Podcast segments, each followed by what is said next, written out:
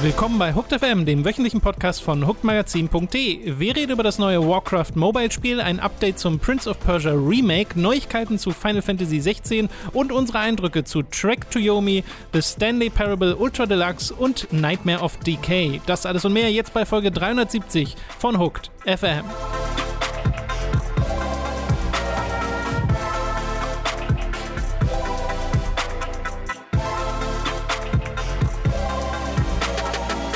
Wir begrüßen euch bei einer weiteren Folge Hooked FM. Ich bin Tom, neben mir sitzt der Robin. Das war mein neues Geräusch, Das ich. einfach nur ein Soundeffekt. Ja, ich willkommen, heiße jetzt die Zuhörer mit immer wechselnden Soundeffekten willkommen. Ähm, der Ich dachte, erste jetzt war. Beatboxing. Nee, das kann ich, also ich kann es mal versuchen, aber ich befürchte, dass dann 70% der ZuschauerInnen direkt wegcringen. Du hast Zu halt, du hast halt in der letzten, als wir zuletzt li gelivestreamt haben, Ja. konntest du super problemlos in eine sehr, äh, etwas, das man im Englischen Guttural Voice nennt, Oh ja, eingehen. Also eine Stimme, die so komplett aus dem Rachen rauskommt. Äh, das ging sofort und das ist, glaube ich, beim Beatboxen auch wichtig. Oh, wirklich? So, das Ja, war ein genau Beat. sowas, Diesen aber- Beat machen wir, das loopen wir jetzt einfach. Kannst du im Post loopen? äh, pass auf, und dann, ich gehe tatsächlich dieses Wochenende zu, ne, Was, was kommt jetzt? zu, so, so, so einer Rap-Battle-Veranstaltung. Oh, Weißt du, ich weiß nicht, wie ich da reingezogen wurde, aber also so ein Kumpel besucht Berlin und hat dafür Tickets, hat dann mich gefragt. Ich so, ja klar, äh, komme ich mit. Ähm, also vielleicht, vielleicht werde ich Machst da einfach ein bisschen was lernen. Vielleicht, also, weiß ich nicht, vielleicht haben die eine Zuschauerrunde und dann. kann man, kann man einfach rauf auf die Bühne und sagen, ich fordere dich heraus? Also ich vermute, dass es sehr im Geiste der Veranstaltung ist. Also auch wenn das nicht so vorgesehen ist, duel. würden die sich da, glaube ich, freuen. Genau, koche ich mir Yu-Gi-Oh! Karten. also vielleicht finde ich da Möglichkeiten, Beatboxen zu lernen. Äh, und dann findet weiß, ihr wer nächste. Woche hier einen ganz neuen Robin Schweiger dann wieder. kriegen wir nochmal ein neues Intro, aber diesmal von dir. Oh ja. Ja. Oder ich kriege übelst aufs Maul und ihr findet auch einen ganz neuen Robin Schweiger wieder. Das- ja. so oder so. Nächste Woche ganz Nächste neuer Woche Robin. wird spannend. Äh, wir fangen an mit den News aus der letzten Woche und da gab es eine Spiele-Neuankündigung, die jetzt nicht die großen Wellen geschlagen hat. Es geht nämlich um ein neues Warcraft-Spiel, das angekündigt wurde, allerdings ein Warcraft-Mobile-Spiel, das Blizzard auch direkt so kommuniziert haben. Ne? Sie haben da ein extra kleines Live-Mini-Event äh, gemacht, im Wesentlichen auch nur ein vorproduziertes Video, in dem sie das Spiel vorstellen. Das Spiel heißt Warcraft Arclight Rumble und ist ein Free-to-Play-Spiel. Sie nennen es Action Strategy, weil es halt Strategie-Anlehnung hat. Also sie, es es ist eigentlich so eine Art Tower-Defense-Spiel. Sie sagen Tower-Offense, weil es halt so sehr auf äh, Action ausgelegt ist. Erinnert aber auch sehr an bereits bestehende äh, Mobile-Spiele Ja. von anderen Publishern. Also es wirkt jetzt nicht wie etwas irgendwie komplett Neues. Es hat so eine Spielzeugästhetik und in dem CG-Trailer wird es auch vorgestellt, so ein bisschen wie es bei Hearthstone auch war, dem Kartenspiel, wie ein Spiel im Spieleuniversum, als ob die Charaktere aus dem Warcraft-Universum dieses Spiel spielen, weil es auf so speziellen Tischen dort stattfindet. Und in dem Trailer sieht man auch, dass das halt wirklich so Spielzeugfiguren sind, mit denen sie spielen, wo man auch die Arme ersetzen kann und sowas. Ich weiß jetzt nicht, wie sehr das im eigentlichen Spiel eine Rolle Da war ich halt überrascht, dass man das im, im, zumindest im Gameplay, das man gesehen hat, nichts von merkt. Nee, aber also da ist auch- diese, da ist auch diese Spielzeugästhetik eher angedeutet. Ist halt sehr bunt, aber Ja, und du bist halt nicht, auch sehr weit weg. Also, Ja, aber es sieht jetzt nicht aus wie Minifigures, mit denen du dich da. nee, nicht wirklich. Äh, es sieht aus wie so eine klassische Mobile-Comic-Grafik. Ja, also ich sehr. finde, man sieht auch nicht so viel Blizzard raus. Nee, es könnte auch einfach Clash of Clans 2 heißen und ich hätte den Unterschied wahrscheinlich nicht bemerkt. Genau. Äh, es fokussiert sich auf sammelbare Helden, 65 Stück soll es geben. Äh, es gibt eine Solo-Kampagne, man kann PvP spielen, man kann Koop spielen und zwischen den Fraktionen äh, Horde, Allianz, Bestien, Blackrock und Untote wählen. Und das ist so ziemlich das Spiel. Wie gesagt, es wurde vorgestellt mit so einem knapp achtminütigen Video, wo ähm, eine Chefentwicklerin und ein Chefentwickler da saßen und das vorgestellt haben, auf sehr Mhm, äh, fragwürdige Art und Weise, sehr auf jugendlich gemacht, sehr auf Darüber würde ich gerne reden. sehr auf, also es ist ein bisschen so, als ob wir beide uns jetzt hinsetzen würden Ja. und sagen würden, so, wir reden über unser neues Projekt und wir reden halt locker äh, darüber und kündigen die Sachen an und Ja. sowas. Und ich glaube, das war der Kerngedanke. Aber dann ist es halt trotzdem sehr eindeutig geskriptet Ja. und sehr eindeutig, äh, sehr, sehr überproduziert, sehr geschnitten und äh, Soundeffekte reingemacht und sowas. Und hier ist so ein Outtake-Chaos-Counter oder so, Ja. wie oft sie Chaos sagen, weil es so ein chaotisches Spiel ist. Ja. Und es wirkt halt alles sehr, sehr, sehr gewollt und sehr erzwungen. Also ich, ich habe hier keine äh, Zahm, also ich keine Scham, das Wort cringy zu verwenden. Es war extrem cringy, fand ich, aber es war so unfassbar cringy, dass, ich, dass es vielleicht wieder gut war? Fragezeichen. Weil, wollten die wirklich jugendlich sein oder sind das einfach zwei mit 30er, die einfach Spaß hatten äh, beim Dreh dieses, dieses Videos und deswegen cringy wirken. Ähm, ich glaube, sie hatten durchaus ich, Spaß, aber es ist schon sehr es war so schlimm.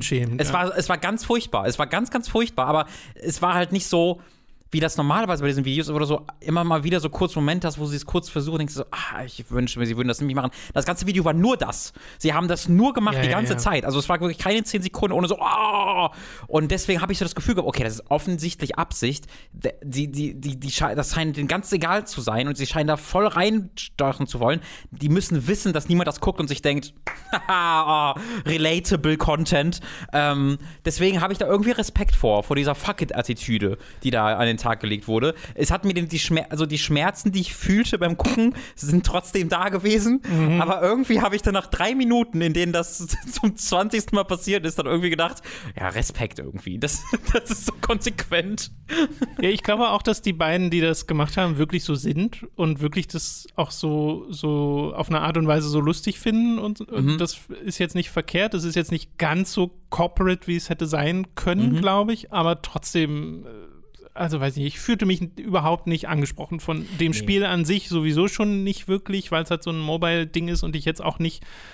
Ich sehe tatsächlich gar nicht, was dieses Spiel besonders nee. macht, was dieses Spiel zu einem Blizzard-Spiel macht oder sonst irgendwie. Äh, und dann eben auch diese Präsentation, die sich scheinbar eher an eine TikTok-Demografie richtet. Gar nicht, nein. Dafür war das, das ist ja das, was ich meinte. Das ist ja überhaupt nicht, das ist so cringy. Je jünger du bist, desto cringier wird das. Ähm, das ist halt, du, deswegen habe ich das Aber Gefühl, dass halt so meine Eltern. als ob das so die Richtung ist, als ob sie junge Leute ansprechen wollen. Ja, das, das frage ich mich halt, ob das wirklich wollte. Das ist, das ist genau der, der, der Konflikt in mir, ob das absichtlich so ist oder ob sie dachten, das spricht jetzt 18-Jährige auf TikTok an, weil das tut's ja, also das tut's, das könnte nicht weiter entfernt davon sein. Ja, aber ich sein. glaube, es war die Intention. Ähm, ja, genau, das Ob ist halt die funktioniert Frage. oder nicht, ist die andere Sache. Ich glaube, ich gebe, ich gebe den, den Benefit of the Doubt da ein bisschen und glaube, dass die einfach was gemacht haben, was denen was die lustig fanden irgendwie ja. und und du machst halt, du machst ja auch selbst dann nicht jeden Tag Videos und dann bist du da so ein bisschen ja, verrückt ja, und hey, das ist ja lustig. Ähm, ich finde ich ja. find aber vor allem deren Präsenz vor der Kamera war gar nicht verkehrt. Also es wirkte jetzt nicht so, als wären die da komplett unerfahren oder als wäre es für sie unangenehm vor der Kamera nee, zu sein. Ja, aber genau, deswegen habe ich so ein bisschen das Gefühl, dass ich wieder mochte, weil es wirkte eben nicht so, ja, ja, als ob sie gezwungen werden, wie jetzt Ian, wenn er lachen muss, während es so, der, so, so wirkt, als ob ihm eine Pistole an den Kopf gehalten ja, weil das halt so ein sehr ruhiger Mensch ist.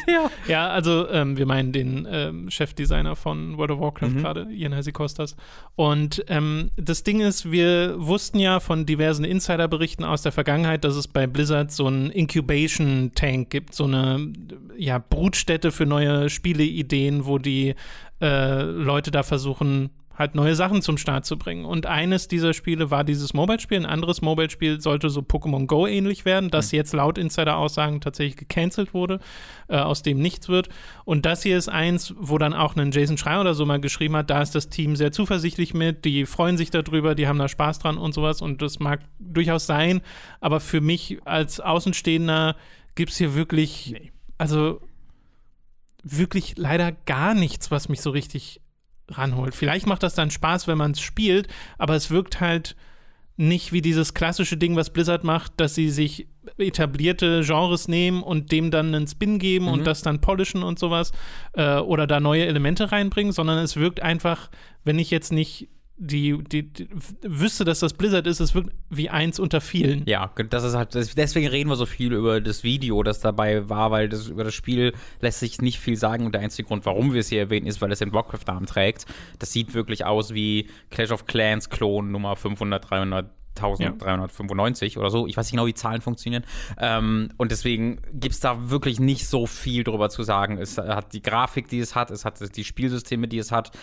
Und da hätte es auch eigentlich keines achtminütigen Videos bedarf, dass es irgendwie das näher erläutert, sondern ich glaube, du hättest diesen so, so jedem so 20 Sekunden Gameplay geben können und jeder weiß sofort, alles über dieses Spiel Bescheid, was es zu wissen gibt. Ja, und ich frage mich halt, ob dem so ist, ob das wirklich nicht mehr ist, als es hier den Anschein macht, oder ob sie irgendwas noch nicht gezeigt haben, wo ich dann beim Spielen merke, ah, okay, das ist der Twist, das ist das, was das hier besonders macht.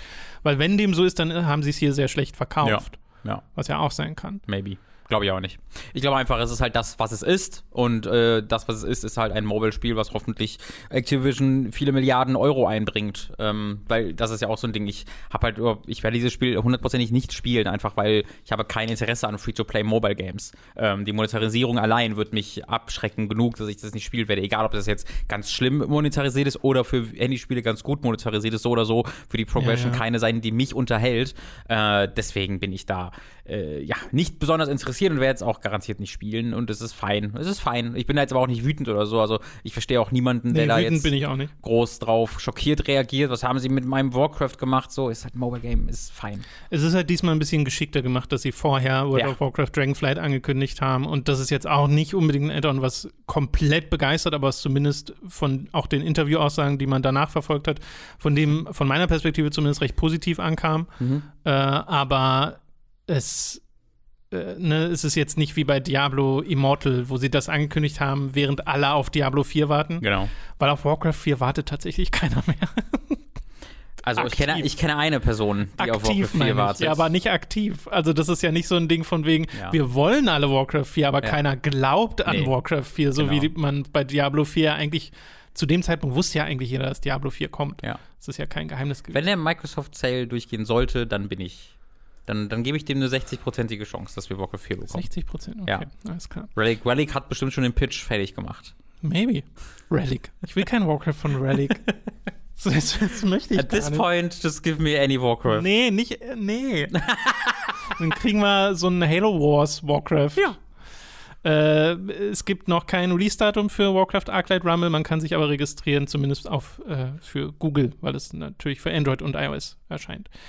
Äh, Prince of Persia The Sands mm. of Time mm Remake mm. ist ein Projekt, Was? das irgendwo in den weit entfernten Landen von Ubisoft äh, stattfindet und an dem noch entwickelt wird. Und da hat sich jetzt ein bisschen was geändert. Bevor wir dazu kommen, aber ein kurzes, was bisher geschah -hmm. zu dem Prince of Persia The Sands of WTF Time Remake. passierte in der Entwicklung von Prince of Persia The Sands of Time Remake. Im September 2020 wurde es in Form eines Ubisoft-Events angekündigt, dieses Spiel. Wir beide waren sehr entgeistert von diesem Trailer. Ist auch immer noch nicht man, wir haben immer noch nicht mehr von diesem Spiel als diesen mhm. Trailer und da sah es wirklich furchtbar aus. Also die Technik war furchtbar, die man gesehen hat, Charaktermodelle, Animationen, nichts konnte so richtig äh, uns vom Hocker hauen und das ist ja das, was nun mal so ein Remake machen sollte. Also, also uns konnten ein paar Dinge vom Hocker hauen, aber nicht so wie es genau nicht so wie sie wollten. wollten. Um, damals wurde es mit einem Release-Datum angekündigt und es sollte am 21. Januar 2021 erscheinen.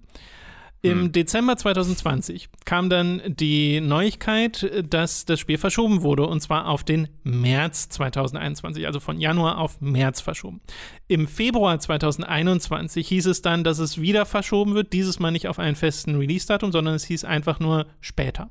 Einfach nur später. Dann im Juni 2021 hieß es nicht mehr später, sondern direkt äh, nächstes Jahr, also mhm. 2022 äh, ist dann das neue Release-Termin, äh, war der neue Release-Termin. Und dann im Oktober 2021 haben sie nur noch mal gesagt, wir arbeiten noch dran. Also mhm. da war dann keine Verschiebung mehr, die angekündigt wurde, sondern es war einfach nur so eine Versicherung von wegen, ja, wir, wir sind dran. So, und jetzt äh, gibt es eine eine ja, ziemlich große Neuigkeit, was dieses Projekt angeht, denn es äh, wird nicht länger entwickelt von Ubisoft Pune und Ubisoft Mumbai, sondern ist jetzt bei Ubisoft Montreal. Äh, den Leuten, also zumindest dem Studio, das damals auch Prince of Persia The Sense of Time äh, das Ursprungsspiel entwickelt hat. Ich weiß nicht, wie viele Leute davon tatsächlich auch noch bei Ubisoft Montreal sind, aber also, Pat Patrice Desilets zum Beispiel ist es schon lange nicht mehr. Nee, aber gefühlt arbeiten da 10.000 Leute bei Ubisoft Montreal, deswegen ja. ist die Wahrscheinlichkeit nicht gering, dass äh, zumindest eine zumindest Person einer, genau. vielleicht äh, nach 20 anderen Zwischenstationen wieder, aber da noch oder wieder arbeitet. Und sie haben dem jetzt auch keinen neuen Release-Zeitraum gegeben. Sie sagen einfach nur, when it's ready. Mhm. Und äh, sie sagen, dass sie auf der Arbeit aufbauen wollen, die von äh, Ubisoft Pune und Mumbai äh, bereits getätigt wurde und dass sie, und das direkte Zitat ist, äh, sie wollen äh, to regroup on the scope of the game. Also quasi die, die, die, auch die Größe des Spiels, die, die, den Maßstab nochmal sich angucken. Und dann nochmal kurz nachfragen, hast du gerade gesagt, dass sie, dass sie gesagt haben, dass sie darauf aufbauen und das nicht neu ja, machen? Building upon the work achieved by ist Okay. das Zitat, was glaube ich auch nur ein Kann PR-Statement alles sein und kann. nichts heißen, ja, ja. Genau, weil ich würde mal vermuten, dass sie hier ein komplett neues Mhm. Remake äh, starten werden, Ja. äh, weil das muss ja ein ganz schöner, ähm, also da, da wäre ich sehr interessiert dran, mal hinter die Kulissen zu blicken, was da passiert. Und äh, damit ja auch nochmal ordentlich weiter verschoben worden, äh, weil Ja, was- when it's ready heißt Genau, es. und äh, When It's Ready heißt, und das hatte ich im Hinterkopf, deswegen habe ich es nochmal kurz gegoogelt, gegenüber Polygon hat Ubisoft bestätigt, dass es äh, nicht mehr im äh, 2023 äh, Fiskaljahr kommt, das bis äh, Ende März 2023 geht. Ja. Also es kommt frühestens im April 23 und das würde mich auch wundern, weil es halt ein offensichtlicher Neustart der Ja. Entwicklung ist. Und das finde ich auch sehr interessant. Ich bin ehrlich gesagt überrascht, dass es so lange gedauert hat. Und ich glaube, dass es eine gute Nachricht ist. Also ich bin da froh über die Nachricht, weil da haben wir damals auch drüber geredet, als die erste Verschiebung angekündigt wurde, dass äh, diese zwei Monate nicht so wirklich für mich verständlich zumindest waren, weil diese Probleme offensichtlich so grundsätzlicher Natur waren, auf allein inszenatorischer Ebene, viel mehr haben wir ja nicht gesehen, ähm, dass zwei Monate da auch nichts dran ändern. Und das scheint ja dann ein schleichender Prozess bei Ubisoft gewesen zu sein, ne, wo vielleicht dann zuerst gesagt wurde, einfach mal Spekulation anhand der ähm, Verschiebungen, dass äh, ges- gesagt wurde, okay, wir können mit einigen schnellen Änderungen und Verbesserungen noch was Grundsätzliches verbessern in zwei Monaten. Das war dann nicht der Fall. Dann wurde gesagt, okay, wir brauchen ähm, dann vielleicht noch bis Ende des Jahres, äh, aber dann können wir es wirklich grundsätzlich verbessern. War dann wieder nicht der Fall. Ja. Äh, und dann fand ein Prozess statt, wo dann tatsächlich äh, scheinbar äh, die Mutterfirma bei Ubisoft einfach das Vertrauen verloren hat in die äh, beiden indischen Studios, die daran ja als erstes großes eigenes Projekt gearbeitet haben. Und deswegen, ich bin da auch so ein bisschen traurig drüber, weil ich fand es eigentlich sehr exciting, dass da ein, äh, ein oder zwei in diesem Fall indische Studios an einem Prince of Persia arbeiten. Ähm, ich finde, das passt halt kulturell hervorragend zueinander und es ist halt toll, dass ähm, äh, ja, die, dass es eben au außerhalb des, des üblichen, der üblichen westlichen Studios äh, da was passiert. Äh, offensichtlich ging es schief, sei es nun wegen fehlendem Budget, wegen fehlender Vorbereitung. Wir wissen es nicht, wir können da nur spekulieren. Ich bin mir sicher, wir werden in den kommenden Jahren da noch einiges drüber hören ähm, und äh, über in diversen äh, redaktionellen Artikeln drüber lesen können, hoffe ich zumindest sehr. Ich glaube aber für mich und für uns als Prince of, Prince of Persia und Sands of Time Fans ist das eine gute Entwicklung und das, was wir uns eigentlich von Anfang an äh, gewünscht hätten, dass es halt bei Ubisoft mit Montreal, Ubisoft Montreal bei einem Studio ist, das den kompletten Support von Ubisoft offensichtlich hat, äh, wo jetzt dann auch richtig reingeklotzt wird äh, von, dem, von diesem PR-Statement ausgehen, mit dem Scope, das noch erhöht werden sollte. Und man eben nicht das Gefühl bekommt, dass hier ja, ein, dass, dass so ein Remake eines der besten Spiele aller Zeiten so ein bisschen als Versuchsobjekt für eine neue Studiokombination gilt, die dann offensichtlich auch nicht mit den technischen Möglichkeiten und dem Budget ausgestattet waren, die dafür benötigt wären. Ja, ich frage mich wirklich, wenn das, wenn der ursprüngliche Plan geklappt hätte, dass im Januar rausgekommen wäre, was hätten wir da für ein Spiel bekommen? Wirklich, das, das, also ich habe da da ein, ja schon- morbide, ein morbides Interesse dran. Da muss ja schon relativ viel fertig gewesen sein, als es angekündigt wurde, damit du sagen kannst, okay, wir wollen im Januar äh, releasen. Exakt. Äh, und das finde ich ein bisschen verrückt. Es ist aber, also ja, wenn es von Anfang an das gewesen wäre, von wegen, okay, Ubisoft Montreal machen das und so, wäre auch etwas, wo ich voll dabei gewesen wäre. Mir tut natürlich auch die Leute leid, die jetzt schon so lange daran arbeiten und dann wird ihnen das Projekt quasi entrissen, aber scheinbar hat ja irgendwas nicht geklappt und wir Ja. können momentan nur spekulieren, was da der Grund sein mag. Äh, fürs Spiel ist es, denke ich, auch gut, dass es dann jetzt bei einem neuen Entwicklerstudio landet, auch wenn wir da jetzt noch wahrscheinlich zwei, drei Jahre drauf warten müssen. Regroup on the Scope kann halt alles heißen. Ne? Also es kann sein, dass sie das Spiel auch kleiner machen, weil wir ja nicht wissen, wie groß es vorher war, ob es ein 1 zu 1 Remake war oder was genau sie noch dazu packen wollten. Äh, Regroup on the Scope könnte auch heißen, sie machen ein Open-World-Spiel draus, was ich nicht hoffe. Nee, das glaube ich auch nicht. Äh, also ich glaube, dass dieses Zeichen von hier, wir haben das jetzt äh, an Ubisoft Montreal gegeben, äh, ich glaube schon, dass das sehr dieses Ding ist von, Ja, ja, wir ja. wissen, was die Fans wollen und Ich- geben ich das jetzt exakt auch, ja. den Fans. Äh, und wir kriegen ja auch das, war das ein neues Splinter Cell oder war es ein Splinter Cell Remake, was wir bekommen? Ich hab's wieder vergessen. Das war Auch wieder ein Remake, ein oder? Remake, glaube ich, ja. Gott, das ist immer noch so doof, das kann ich gar nicht verstehen. Ähm, Aber das, also same difference, glaube ich. Ja, bei, bei, bei, einem Spiel, du hast, du hast im Grunde schon recht. Äh, das sind halt diese Sachen, die du ja machst, um positives Word of Mouth zu bekommen äh, und wo es eigentlich einfach ist. Weißt du, was Regroup of the Scope auch heißen könnte? Mhm. Man nimmt die ganze Trilogie und macht ein Spiel draus. Ja, das wäre, wär, also ich würde nicht ganz verstehen, wieso, weil das wäre auch brutal, weil wenn du halt, also du meinst auch als drei unterschiedliche Spiele immer noch, einfach in einem Paket. Weiß ich nicht. Weil Man mein könnte, Gedanke war könnte sie äh, kohärenter machen, dass sie alle. Grad, weil das wäre die Sache, wenn du halt Warrior Within und Sands of Time aufeinander folgen hast als eine Spielerfahrung, du denkst dir wirklich, what is happening? Obwohl ich super lustig finde, wenn man bei einem Warrior Within Remake einfach genau den gleichen Ton verfolgt und wieder Godsmack oder so anheuert. naja, und also meine, mein Ziel wäre, dass man Sands of Time und Two Thrones Warrior Within anpasst. so nämlich. Dass wir am Anfang, von Anfang an diesen Emo-Arschloch-Prinzen haben. Ich meine, er war, er war auch eigentlich ein Emo-Arschloch-Prinz, also es wäre gar nicht so weit hergeholt. Nur halt den das Look ist ja der er auch. Character Arc, ne? Ja. Dass er mit Hubris anfängt. Ja. Also Äh, ich bin excited. Ich, ich, ich hoffe, dass wir auch Warrior Within, also ich wäre sehr interessiert an einem Warrior Within Remake. Einfach, das wäre, ja. da muss halt viel machen. So, was machst du mit dieser, Allein allem, dieser Anfang allem an diesen, mit der Antagonistin, bei der erstmal zehn Sekunden auf den Arsch gefilmt wird. was machst du mit der Story und der Rolle der Frauen in diesem Spiel? Was machst du mit dem Prinzen? Was machst du mit der Musik? Die grundlegende Story kannst du, glaube ich, so Die lassen. Story grundsätzlich ist cool. Ja. Ähm, die, die ganze Story von Und dieser ganzen Trilogie ist grundsätzlich super. super, cool.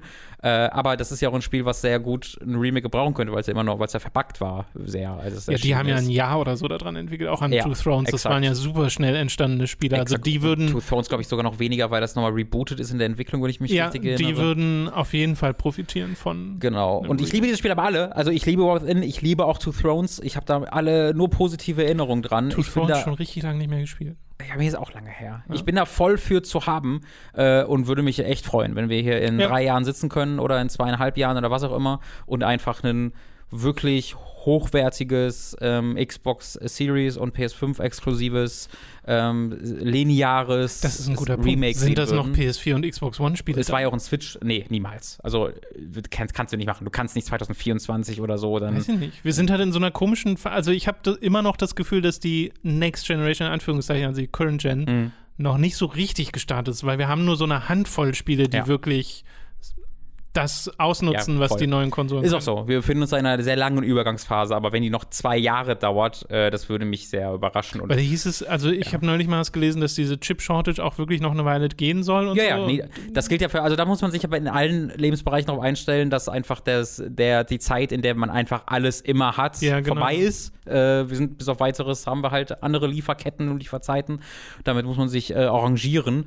Ähm, aber ich glaube nichtsdestotrotz, schlicht und ergreifend wegen dem technischen Fortschritt, würde es über kurz oder lang immer weniger ältere Spiele geben, weil halt auch die Mhm. Engines die sich ja weiterentwickeln äh, und äh, ich glaube Ja, auch die Entwickler daran interessiert sind. Fände ich super interessant. Also könnte Ja. ich jetzt nicht vorhersehen. Mich würde es natürlich, also wenn wir einen, einen Current-Gen-exklusives Mhm. Prince of Persia Remake bekommen, das dann auch so aussieht, das wäre der Hammer. Ja, das, das, das erwarte ich jetzt tatsächlich. Da, würde, da wäre ich jetzt sehr enttäuscht, wenn ich, es ich, ich, ich kann mir, nee, das kann ich mir selber noch nicht antun, mit, mit dieser Erwartungshaltung zu Ja, I get können. it. I Das get kann it. ich noch nicht. Äh, wir machen mal weiter mit äh, Mafia und Hangar 13. Da gibt es jetzt nämlich, oder gab es einen Artikel, der sehr aufschlussreich war von Kotaku, wo es einerseits darum geht, dass es ja so einen Weggang gab bei Hangar 13. Nämlich zum einen verließ Studiohead Hayden Blackman, der vorher schon bei LucasArts war ganz lange, jetzt aber auch schon sehr lange bei Hangar 13 war, das Studio und parallel auch COO Matthew Urban. Und äh, das ist halt so ein bisschen äh, eher negative News, weil man sich dann fragt, okay, was geht bei Hangar 13 gerade ab und so. Äh, aber der neue Studio-Head ist Nick Baines, der vorher äh, maßgeblich bei Hangar 13 Brighton an der Mafia Definitive Edition mitgearbeitet hat, der jetzt quasi ähm, den Hayden Blackman ersetzt. Und äh, Kotaku schreiben eben auch noch, dass sie laut ihren Quellen äh, wissen, dass bei Hangar 13 ein neues Mafia entsteht. Mhm. Und zwar ein Prequel zur Trilogie. Was ich direkt ein bisschen komisch finde. Mehr Informationen dazu haben wir noch nicht, aber, und das fand ich auch nochmal sehr interessant, äh, sie haben da auch nochmal ein bisschen die Geschichte von Hangar 13 aufgeschlüsselt. Zum Beispiel, dass sie äh, nach Mafia 3 mehrere Entlassungswellen über sich ergehen Ja, lassen mussten, weil es dem Studio ja wirklich nicht so gut ging, dass sie dann versuchten, eigene IPs äh, aufzustellen, zum Beispiel ein Spionagespiel namens Rhapsody, ein Mhm. klassenbasiertes Koop Destiny-like namens Volt und ein Loot-Action-RPG namens Mosaic, wurden alle gecancelt und dann wurden sie von äh, Take-Two als Support-Studio genutzt, zum Beispiel für Tiny Tina's Wonderlands und jetzt äh, wird halt ein neues Mafia dort gemacht. Also sie bleiben bei der Franchise, ähm, die sie, ja, ja, die ein bis- bisschen ihre Identität ausmacht. Äh, was natürlich einerseits ne, cool, neues Mafia kann super toll sein. Andererseits, okay, neue IPs wären sicher auch cool gewesen. Das stimmt. Also ich freue mich da aber sehr drüber, weil Hangar 13 ist ja auch 2K Check, was auch Illusion Softworks ist, die Mach- Mafia-Macher, die Ja. wurden ja 2017, also das kurz auch nochmal aufzuschlüsseln, Illusion Softworks sind die Originalmacher von Mafia, die wurden von 2K aufgekauft und umbenannt in 2K Check. Äh, und äh, ich spreche noch so aus auf Englisch, ihr wisst, was ich meine. Ja, ähm, und äh, sind dann schließlich 2017 äh, eben integriert worden in Hangar 13. Deswegen hast du da auch, also erneut, das ist so lange her, du weißt nicht, wie viele Leute noch arbeiten und die an dem Originalspiel mitgearbeitet haben, an Mafia 2 äh, etwa. Äh, aber äh, Mafia Definitive Edition, die ja auch von Hangar 13 kam, war ja, finde ich, so ziemlich ein voller Erfolg, wo ich meine Kritikpunkte dran habe, ein paar Areale, die nicht perfekt waren, aber war ja viel besser, als ich äh, gewagt habe zu hoffen. Und ähm, ich bin da echt optimistisch, wenn sie dann auch noch sagen, okay, wir gehen wieder zurück in die, also ein Prequel, das klingt für mich nach, wir wollen wieder in die äh, Prohibition Area, Era, also die Zeit, in der auch Mafia 1 spielt. Wir wollen so eine klassische Mafia-Geschichte erzählen. Äh, ich wäre auch nochmal dafür, das zu haben, was sie in Mafia 3 gemacht haben. Das war ja erzählerisch auch super cool. Ähm, solange sie halt die Lehren aus Mafia Definitive Edition ziehen, also dem Remake und nicht nochmal den Fehler machen, den sie in Mafia 3 begangen haben, was ja ein starkes, ein, ein spielerisch echt okayes bis gutes Spiel war, mit einer extrem starken Geschichte, begraben unter schlimmsten Open-World-Konventionen, die dann auch noch nicht optimal, die dann auch noch nicht optional waren, sondern eben gezwungen haben, dich damit äh, das alles zu spielen, um die Story freizuschalten. Und solange die davon wegbleiben, bin ich da sehr äh, optimistisch und äh, freue mich darauf. Ich finde tatsächlich sehr schön, dass sie an Mafia weiterarbeiten. Ich war damals sehr überrascht, ich glaube, waren viele überrascht, dass nach Mafia 3 da äh, halt nicht sofort an einem Sequel gearbeitet wurde, weil das war ja super erfolgreich in den Verkaufszahlen. Und dass dann Ähm, das Studio auch noch so runtergekürzt wurde. Richtig, genau. Ich war da richtig traurig, weil ich dachte, die haben bisher nur gut, okay bis gute, bis jetzt mit Mafia Definitive Edition sehr gute Arbeit geleistet. Mhm. Deswegen, ich bin da sehr optimistisch und äh, freue mich mehr von zu sehen. Äh, ich bin da natürlich auch ganz bei dir. Or Original IPs, neue IPs sind immer cool. Ich bin aber auch ein sehr, sehr großer Fan der Mafia-Reihe. Äh, deswegen kann ich da auch nicht aus meinem Körper raus und muss sagen, ich freue mich dann noch mal mehr darüber, mehr von Mafia zu sehen. Diese Franchise hat das, finde ich, echt verdient. Ich finde auch interessant, dass Ma Hangar 13 einfach mehrere Studios sind inzwischen. Also es ist ja nicht Ja, das hatte ich auch nicht nur gewusst. Hangar 13, sondern es sind mehrere Substudios. Genau, vier noch. Studios von, wenn ich den Wikipedia-Artikel Genau, genau. gerade richtig gedeutet habe. Aber also stört sich dann gar nicht, dass es ein Prequel sein soll? Überhaupt nicht. Ähm, die haben ja eh äh, nur marginale Zusammenhänge. Also Mafia 2 noch am meisten mit Mafia 1, aber auch das ist ja eigentlich eine eigenständige Story. Mafia 3 hat essentiell gar nichts mehr zu tun mit den ersten beiden Teilen, abgesehen von einem Charakter. Ähm, deswegen, äh, für mich persönlich heißt Prequel einfach nur, wir wollen wieder in diese traditionelle äh, Stereotype Hollywood-Mafia-Inszenierung zurück. Klingt für mich erstmal direkt danach. Also Pre Und da ja, bin das ist zu haben für. Das ist ein guter Punkt, weil Prequel zu was? Exakt. Prequel das zu Mafia 3, weil dann sind wir tatsächlich wieder in der Weil das klassischen ist Mafia 2. Prohibitionsära oder sowas. Wir hatten schon das Prequel. Naja, zu Mafia genau. 3. Oder ein Prequel zu Mafia 1, also gehen wir noch weiter zurück und gibt es dann überhaupt schon die Mafia, die wir so klassisch als Mafia äh, Ja. identifizieren? Also wenn ich jetzt rum, also wenn ich jetzt wirklich von einem inhaltlichen Prequel ausgehen würde, ich fände so ein, ein Prequel, wo ich dann als Corleone spiele oder die ganze, ähm, die ganze ja, diesen Konflikt zwischen den beiden Mafiosi-Chefs, ja, der in Mafia 1 ausgespielt wird, aber den es da schon gibt, wo ich irgendwie den Beginn dieses Ja. Konflikts, das fände ich auch super cool, Morello. würde mich sehr wundern. Weil ich glaube nicht, dass Mafia 1 die kulturelle Wichtigkeit hat, dass so wahnsinnig viele Leute dann sagen, oh geil, ja. endlich erfahre ich, wie das passiert ist. Deswegen würde es mich das wundern und ich interpretiere Prequel wirklich sehr als, es spielt halt in der Zeit vor den anderen Titeln. Und das ist deshalb was Besonderes, weil bisher die, das immer weiter fortgeschritten ist in der Zeit. Ähm, mehr heißt es für mich erstmal nicht, alles andere wird mich wundern, aber ich bin da in der sehr komfortablen Position, das egal was das jetzt genau heißt, ich finde es, glaube ich, cool. ja, ich finde es zumindest interessant. Also gerade Mafia Definitive Edition ist etwas, das ich noch gerne nachholen möchte. Mich hat da sehr interessiert, was du schon drüber gesagt hast und auch sehr positiv gestimmt zu dem Spiel und mich auch gefreut vor allem, dass Hangar 13 da einen Erfolg verbuchen konnte, auch wenn ich das Marketing drumherum komisch finde, weil ja, Definitive Edition ist, ist so ein schlechter Name nee, das für das, was es ist. Kannst du nicht machen. Nee, wirklich nicht. Einfach und, so wie bei Prince of Persia, Remake exakt. hinten ranhängen. Und dann halt, sie veröffentlichen ja auch noch gleichzeitig mit Mafia 2 Definitive Edition, Mafia 3 Definitive genau, Edition, ja. die einfach nur Ports waren. Also es ist äh, ein. Es ein, verkauft es unter Wert. Absolut. Absolut. Wenn du, wenn du diesen Namen hörst, dann auf die Steam-Page klickst und die Screenshots, denkst so, hä? So sah doch Mafia nicht aus. Das ist verwirrend. ja, aber das finde ich auch cool, wenn sie da wirklich aus den Fehlern lernen können, die sie in Mafia 3 gemacht haben, was sie ja scheinbar in Mafia 1 Definitive Edition auch schon so ein bisschen tun und dann eben in dieser Tradition ein Spiel machen, wo der Hauptfokus auf der Hauptkampagne liegt und nicht auf irgendwelchen Exakt, Nebenaufgaben ja. oder so, die möglichst wiederholbar sein müssen, damit du möglichst lange dieses Spiel spielst oder ja. so. Äh, da bin ich sehr gespannt, wie weit Take-Two so eine Richtung zulassen würden äh, weil es fällt mir echt schwer zu sagen. Ja, Take-Two Take und 2K sind ja eher einer der schlimmeren Publisher, wenn es um so Monetarisierungsmöglichkeiten gibt und dem Chasen ja. von Trends, sind auch ja. gerade in den News, weil der CEO, dessen Bonuszahlungsvertrag jetzt so, äh, neu abgedatet wurde, ähm, eine höhere Wichtigkeit, sowas wie NFTs beizusteuern. Ähm, und genau, es waren irgendwie so wiederholbare Purchases oder irgendwie Ja, ja, so genau, wo dann halt explizit sowas wie NFTs äh, nochmal beigefügt. Ja, Strauß Selnick ist äh, auch ein, ist, also er schafft das so ein bisschen unter dem Radar immer zu fliegen, aber immer wenn du Sachen ja, ja. denkst du so, oh weia. Äh, und was sie auch mit ihrer 2K ähm, äh, Sportreihe gemacht haben, diese, äh, das äh, NBA-Ding ist ja wirklich nur noch Casino äh, von allem, was ich da mitbekomme. Da, da hat er, da, da haben sie gute PR und haben halt auch das, naja, sie haben halt auch einfach die gute äh, naja, den, sie machen nicht nur das. Weißt du, sie bringen auch genug Spiele raus, die so traditionelle Leute, äh, die jetzt nicht daran interessiert sind, äh, beglücken, halt gerade erst Wonderlands und sowas, die dann nicht durchmonetarisiert sind. Ja, genau, und sie haben halt Rockstar unter sich. Die haben halt das natürlich ist so ein GTA. Freifahrtschein für Richtig.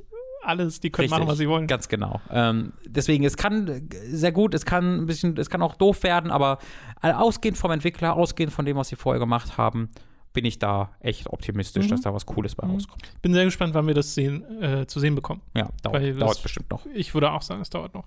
Was hoffentlich nicht mehr so lange dauert, ist äh, Final Fantasy 16. Da mhm. warten wir tatsächlich auch schon eine Weile drauf. Das ist eine ganze Weile her, dass da der Trailer uns mal echt? gezeigt so wurde. Es sind, glaube ich, schon zwei Jahre oder sowas. Oh, krass. Äh, Final Fantasy 16. Damals, als wir es zum ersten Mal gesehen haben, waren wir beide noch sehr verhalten so. Mhm. Äh, okay, wir wissen nicht so ganz, äh, in welche Richtung das hier geht.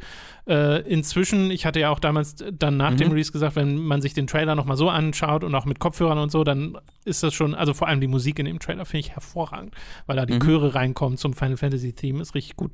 Äh, und Jetzt äh, gab es mal neue Informationen dazu. Es gab nämlich einen Stream zu Near Reincarnation und der Kooperation, die es da ja zum Final Fantasy XIV geben soll, weil das hat es ja immer. Final Fantasy XIV ist das MMO. Und da hat Naoki Yoshida, der Director von Final Fantasy XIV und der jetzt auch äh, Produzent ist bei Final Fantasy XVI, neue Infos gedroppt Nämlich zum einen, dass der neue Trailer für Final Fantasy 16 wohl fertig sei, mhm. dass sie die Ankündigung dieses Trailers bzw. die Veröffentlichung äh, verschieben mussten aus internen Quellen, dass es aber bald kommen soll, dass sie sehr viel Zeit mit Polishing und Debugging verbringen beim Spiel und dass sich das Spiel äh, der Fertigstellung nähert. Es mhm. ist noch nicht fertig, aber es nähert sich der Fertigstellung, gerade wenn sie schon im Polishing-Prozess sind und so.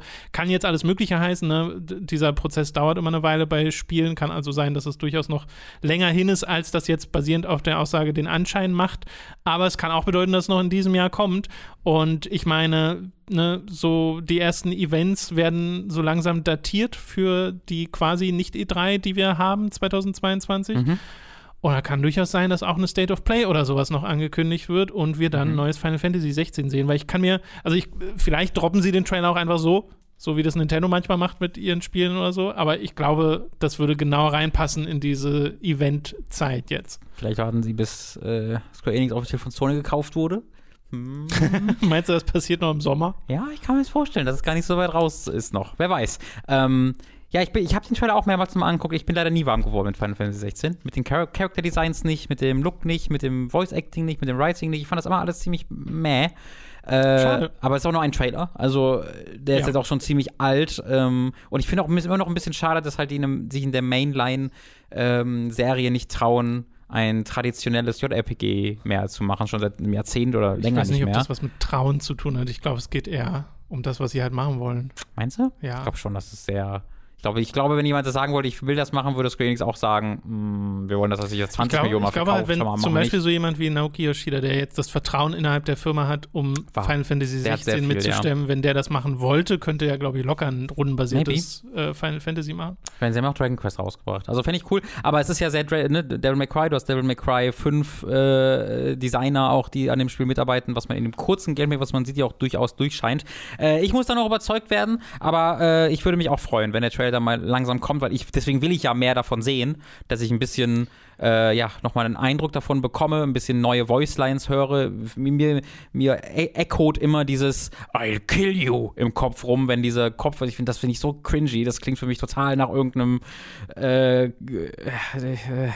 ist nicht gut. Finde ich nicht gut. Deswegen, ich hoffe, ich sehe Neues. Ich hoffe, es, es begeistert mich, weil ich habe auch sehr viel Respekt für die Leute, die dahinter stehen und ich hatte auch viel Freude an Final Fantasy XII äh, und äh, deswegen hoffe ich, dass das so in diese, in dieses Ding reingehen kann. Ich, also nach 14 bin ich vor allem interessiert hier dran, weil es halt die Leute sind, die 14 mitgestemmt mhm. haben, weil ähm, der Director ist Hiroshi Takai, der hat, der war auch Director bei The Last Remnant, was ein Spiel ist, das ich auch sehr mochte damals, äh, ein relativ unbekannteres mhm. Square Enix-Spiel, äh, aber auch so ein JRPG, ein sehr eigenen Kampfsystem.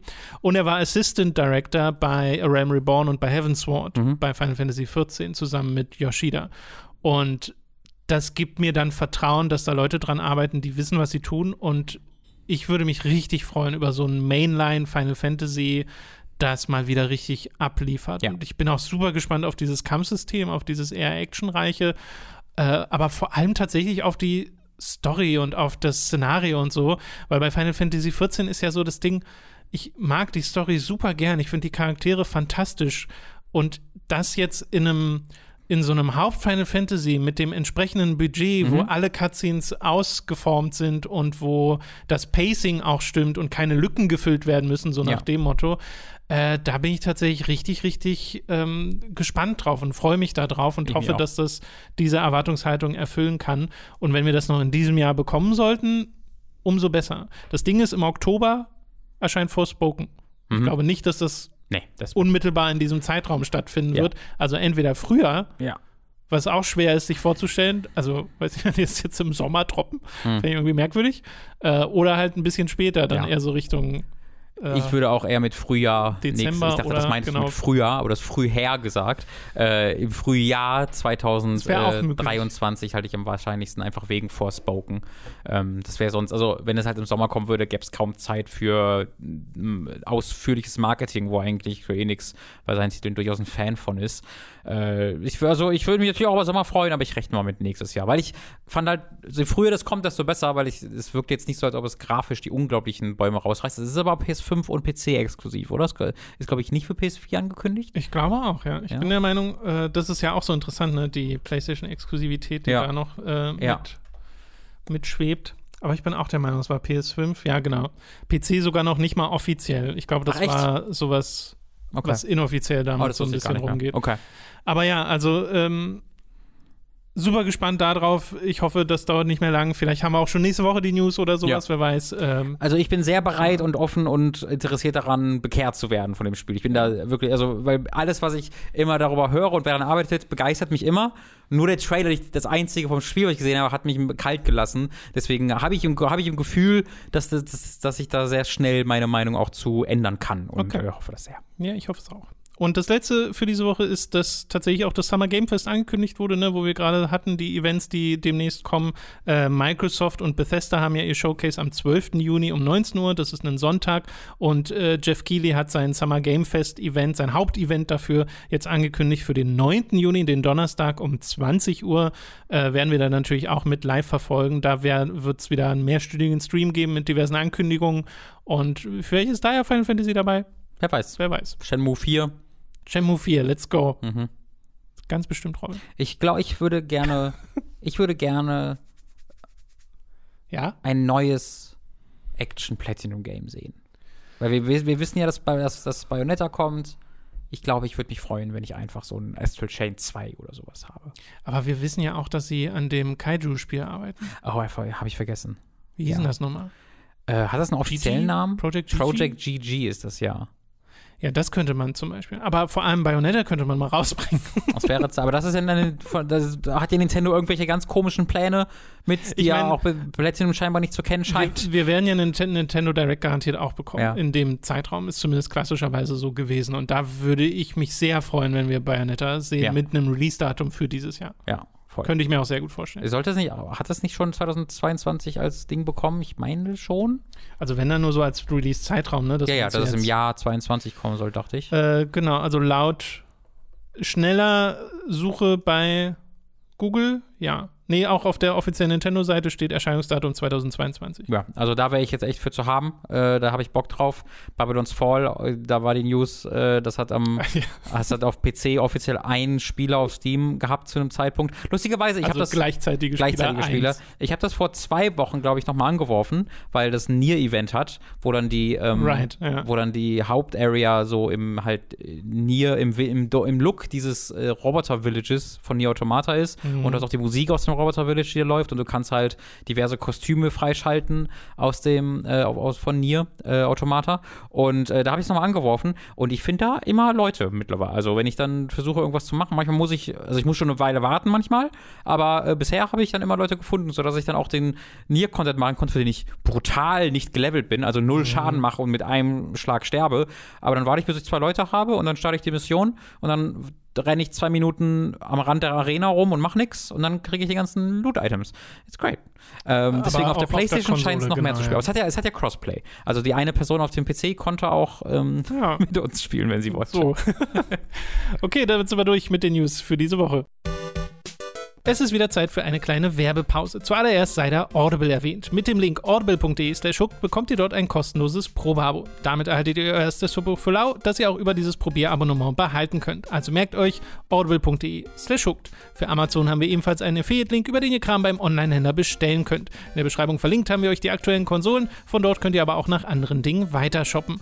Und wo wir gerade beim Shoppen sind, unser Merch. Wie wäre es etwa mit einer Tasse mit schickem Hooked-Logo oder Shirts, Mauspads und Co. mit Comic-Designs von uns? Das gibt es alles bei unserem Get-Shirts-Shop, also schaut da mal vorbei. Ebenfalls vorbeischauen solltet ihr auf unserem YouTube-Kanal von Hooked, unserem Let's Play-Kanal Time to 3 und unserem Twitch-Kanal Hooked Live. Bei Twitch streamen wir jeden Mittwoch um 10.30 Uhr und jeden Donnerstag um 18 Uhr. Am Mittwoch beendete ich etwa meinen Monkey Island 4 Run. Die gesamte Reihe könnt ihr bei Time to 3 nachholen, nebst neuer Folgen vom wunderbar bekloppten Devil's Third mit Leo und von Ace Attorney mit Mats. Für 5 Euro SupporterInnen gab es zudem eine neue Ausgabe Hooked on Topic, in der wir uns über die Geschichte und den Wandel von Open World World-Spielen unterhalten haben. All das wird erst durch eure Unterstützung auf patreon.com und steady.de möglich. Wir freuen uns auf euren Support. Alle relevanten Links findet ihr in der Beschreibung. Das war's mit der Werbung. Wir kommen zu den Spielen, die wir in der letzten Woche gespielt haben. Angefangen zumindest mit einer Erwähnung von mhm. Track to Yomi. Das haben wir im Stream angezockt und ich habe jetzt privat auch mal den Anfang gespielt, bin aber quasi jetzt da angekommen, mhm. wo wir im Stream sind. Also ich habe noch nicht so viel Zeit damit verbracht. Aber wir können ja kurz zusammenfassen, was wir auch im äh, Stream für uns festgestellt haben, nämlich, dass wir das vor allem stilistisch super cool finden, weil die Art und Weise, wie da Kameraarbeit und sowas geleistet wird, äh, ist sehr, sehr gekonnt. Für die, die es nicht auf dem Schirm haben, Trek to Yomi ist so ein Cinematic Action Adventure ja. Ding, äh, das. Ja, ein Cinematic Action Sidescroller. Ja, genau, aber Sidescrollt halt nicht immer. Nicht immer. also aber wenn es drauf ankommt. Es wechselt die Perspektive, aber meistens ist es ein äh, Sidescroller, gerade in den Kämpfen ist es eigentlich immer ein Sidescroller. Mhm. Äh, und es ist in komplett schwarz-weiß gehalten und hat halt voll dieses Samurai-Ästhetik, geht sehr in die Kurosawa-Film-Richtung und ist scheinbar auch eher ein Liebesbrief so in diese Richtung. Und äh, was ich jetzt für mich auch nochmal festgestellt habe, als ich selbst gespielt habe, ist einerseits, wie wirklich nochmal, wie schön ich das Spiel finde an ganz vielen Stellen, aber auch wie egal das Kampfsystem ist. Ja weil es fühlt sich ja wirklich nicht so toll an. Also die Art und Weise, es ist eigentlich so ein klassisches Ding, du kannst parieren, du hast so ein paar Kombos, mit denen du angreifen kannst und dann hast du Finisher, die du machen kannst und eine Ausdauerleiste und dann dein Leben, das sich regeneriert, wenn du Finisher machst oder wenn du ähm, an Schreien gehst und dich nochmal äh, heilst. Aber Äh, es, es ist vor allem das Spielgefühl, das hierbei nicht stimmt, mhm. weil ich habe das Gefühl, dass nicht instant auf das reagiert wird, was ich eingebe und auch wenn ich mal pariere und so, hat das nicht so dieses befriedigende, ah, ich habe im richtigen Timing den Gegner jetzt bekommen, sondern eher so ein es ist so ein Rumgefuchtel, es ist ja. so sehr janky in der Richtung und äh, das ist ein bisschen schade, äh, weil das würde ich mir jetzt noch wünschen, dass es da ein bisschen tighter wäre. Ja, absolut. Das ist, äh, es scheint sehr, sehr viel Aufwand in die Präsentation, nicht so viel Aufwand ins Gameplay äh, ja, äh, geflossen zu sein. Mhm. Die Präsentation kann man dann aber auch echt nicht genug loben. Als, äh, da haben wir auch im Stream bereits drüber gesprochen, auch als jemand, der sich immer sehr, sehr freut, wenn in Videospielen mit äh, guter, guter Regie und gutem Editing gearbeitet wird, ist es hier sehr bemerkenswert, ähm, wie mhm. das Spiel sich inszeniert im Gameplay. Also wie es mit Kamera, mit der Kameraarbeit äh, vorgeht, wie seine Shots frames. Da, das ist nicht einfach nur die Platzierung, wo die Kamera, wo du halt gut den nee, Spieler siehst und that's genau. it, sondern immer wieder denkst du dir, oh wow, das ist einfach ein wunderschöner Shot gerade, der über so viel mehr ist, als er sein müsste, wenn du einfach sagst, ja, wir machen hier so eine Referenz an alte Filme, das heißt, wir machen schwarz-weiß, machen so einen mhm. Krisselfilter drüber und jetzt ist 2D that's it, sondern es geht da wirklich noch zwei, drei Schritte weiter. Und in der Zeit, in der ich dieses Spiel gespielt habe, was jetzt so anderthalb Stunden insgesamt waren, hat das halt für, komplett für mich getragen. Dieses Kampfsystem ist halt wirklich dann für mich nur so eine Erfüllungsgehilfe, äh, um ja. die äh, wunderbare Präsentation ähm, wertschätzen zu können. Ich glaube aber auch, dass ich da noch sehr davon profitiere, dass ich es halt erst anderthalb Stunden gespielt habe. Weil ich, das Spiel soll ja so vier bis fünf Stunden lang sein. Mhm. Und ähm, wenn da nicht noch große spielerische Elemente dazu dazukommen, was nicht der Fall zu sein scheint von dem, was ich von dem Spiel bereits gesehen und gelesen habe, dann ähm, kann ich mir schon sehr gut vorstellen, dass die letzten äh, zwei Stunden eher an einem zehren könnten, äh, je nachdem, mhm. wie viel es sich dann noch optisch einfallen lässt, ähm, weil es scheint da wirklich nicht viel mehr zu bieten haben als das, was du halt die erste halbe ja. Stunde lernst. Ja, ja. ja, diese Art und Weise, wie äh, die Kamera platziert wird und äh, wie gut auch der Schwarz-Weiß-Filter aussieht, äh, hebt auch die eigentlich nur okaye Technik. Ja. Ähm, äh, also macht daraus mehr, als man vermuten sollte, weil wenn man jetzt ganz genau hinguckt, sind das jetzt nicht die besten Charaktermodelle nee. oder Animationen oder sonst irgendwie. Aber das, äh, hier wird ganz viel über Regiearbeit quasi mhm. äh, geleistet und das weiß ich dann auch sehr zu schätzen. Äh, aber bei mir war es jetzt so, beim wirklichen Anspielen war ich ein bisschen überrascht davon, äh, wie blöd ich dann das Kampfsystem mhm. noch fand, weil ich dachte auch eher, es wird so ein Ding, wo, naja, spiele ich mich dann halt durch und so, mhm. ist eher zweitrangig. Äh, aber es ist ja eigentlich das, ne, du hast zwar auch relativ viel Erkundung, also kannst öfter nach links und rechts gehen, abseits des Weges, als man vielleicht am Anfang vermuten sollte, um dann irgendwelche Secrets freizuschalten. Zum Beispiel so Collectibles, die dann eine kleine Beschreibung und so ein bisschen Lore geben im Hintergrund, wo übrigens die Texte im Menü alle viel zu klein sind mhm. äh, und leider auch nicht einstellbar. Aber der, die primäre Interaktion ist ja der Kampf. Ja. Und äh, der ist halt so ein bisschen bla. Ja, das ist auf jeden Fall. Das hat halt kein Platforming, dieses Spiel. Ja, zum ähm, Beispiel. Das heißt, du, wenn du wirklich interagierst außerhalb von ich laufe durch dieses Areal, äh, campst du immer. Und äh, das ist dann nicht so gut, wie es sein sollte. Genau. Äh, mehr brauchen wir noch gar nicht sagen, oder zu Trek to Yomi? Ich, ich, ich habe immer noch vor, das weiter zu spielen. Ähm, Werde das vielleicht diese Woche schaffen, mal gucken. Mhm. Äh, und wenn ich es nochmal äh, dann durchspielen zu schaffe, dann werde ich da auf jeden Fall im Podcast. Ich habe tatsächlich danach wirklich nochmal Ghost of Tsushima angeworfen, ja. weil ich so dachte, oh, ich habe irgendwie gerade Bock auf äh, Samurai-Spiel. Ghost of Tsushima hat bei mir äh, nicht das gleiche Problem, weil ich finde, das Kampfsystem und die mhm. Gameplay-Systeme eigentlich sehr gelungen in Ghost of Tsushima, aber es hat auch so ein Problem, wo ich immer äh, so in diese Realisierung langsam reindriftet, dass ich dem Spiel lieber zugucke, als es selbst zu spielen. Oh, mhm. Weil ich das Spiel so schön finde. Mhm. Also Ghost of Tsushima, wirklich, ich habe mehr ja. Spaß im Fotomodus teilweise als im eigentlichen Spiel. Mhm. So ging es mir bei Horizon Forbidden West teilweise auch, wo ich so mhm. denke, oh, es, ist, es ist so schön, mhm. aber ähm, spielerisch fehlt mir dann irgendwas. Da ist dann dieser Open World äh, dieses Hamsterrad ein bisschen zu eindeutig ja. im Vordergrund. Hast du eigentlich, wenn du gerade die, äh, die PlayStation 5 da erwähnst, hast du eine Festplatte bei dir mittlerweile installieren können? Ja. Die größere Festplatte haben wir Genau, im Podcast nie drüber geredet. Ich dachte, wir könnten es mal kurz erwähnen. Stimmt, ja. Dass wir das ja mal gemacht haben. Wir haben uns äh, für die PlayStation 5 so eine äh, SSD geholt, äh, ein bisschen gegoogelt. Du musst, da gibt es ja keine ähm, ja, native für die, für die PlayStation 5 gebaute Mhm. Festplatte wie bei der Xbox, sondern du musst halt selbst in Erfahrung bringen, welche passt und haben das dann mal äh, ge- ausgewechselt. Und es war tatsächlich ein sehr einfacher Prozess. Äh, zumindest bei mir. Ich vermute mal, Nee, bei ich Dingen fand's auch alles glatt. Einfach, ja. weil falls ihr bei Samsung äh, fündig werdet, wie wir das ja gemacht haben, als kleiner Hinweis, ähm, update äh, datet diese Festplatte, bevor ihr sie in die Playstation rein slottet. Das heißt, dafür müsst ihr sie dann mit dem PC erstmal verbinden, weil äh, aus irgendeinem Grund die, das ein Firmware-Update braucht, um die volle Geschwindigkeit zu nutzen auf der äh, Playstation. Äh, aber wenn ihr das ge gemacht habt oder gar nicht machen müsst, dann ist das wirklich ein einfaches Ding. Man kann diese Platten bei der PlayStation 5, diese Plastikplatten einfach Mhm. abschieben, macht da einen so ein Fach auf, in dem man es aufschraubt und dann legt man es rein. Ja. Wäre natürlich schön immer noch, wenn man nichts schrauben müsste. Wie wenn man es irgendwo rein Ich weiß auch nicht, warum Genau. PlayStation das so gemacht hat, aber ich finde auch Ja. die Konsole, der, die Konsole PlayStation 5 ist nicht so gut designt. Rein zum, wenn man sie einmal stehen hat und dann nichts mehr damit macht, das ist okay. Ja. Aber so wie man interagieren muss mit ihr, wird es irgendwie immer ein bisschen fummelig. Ich habe tatsächlich ein paar Problemchen mittlerweile. Sie ist sehr laut bei mir mittlerweile. Äh, das ist ja bei der PlayStation so, dass es unterschiedliche Ventilatoren hat, die da. Mhm. Heißt das Ventilatoren bei einer, bei einer Konsole? Ich weiß es nicht Ja, genau. sag Lüfter. Lüfter. Lüfter, natürlich.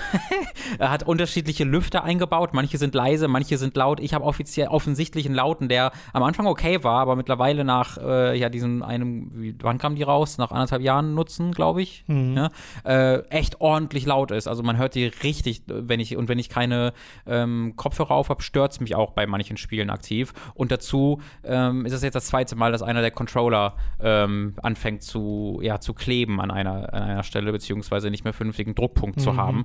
Das haben wir ja schon mal erwähnt, äh, glaube ich auch im Podcast. Äh, das ist mir bei beiden Controllern schon vorher passiert. Und zwar ohne, dass da irgendwas drüber fließt. Also es passiert nichts, da kommt nichts dran. Diese, Mhm. Die liegen in der Schublade, wenn ich sie nicht benutze und wir nehmen sie zum Spielen raus und tun wir wieder in die Schublade.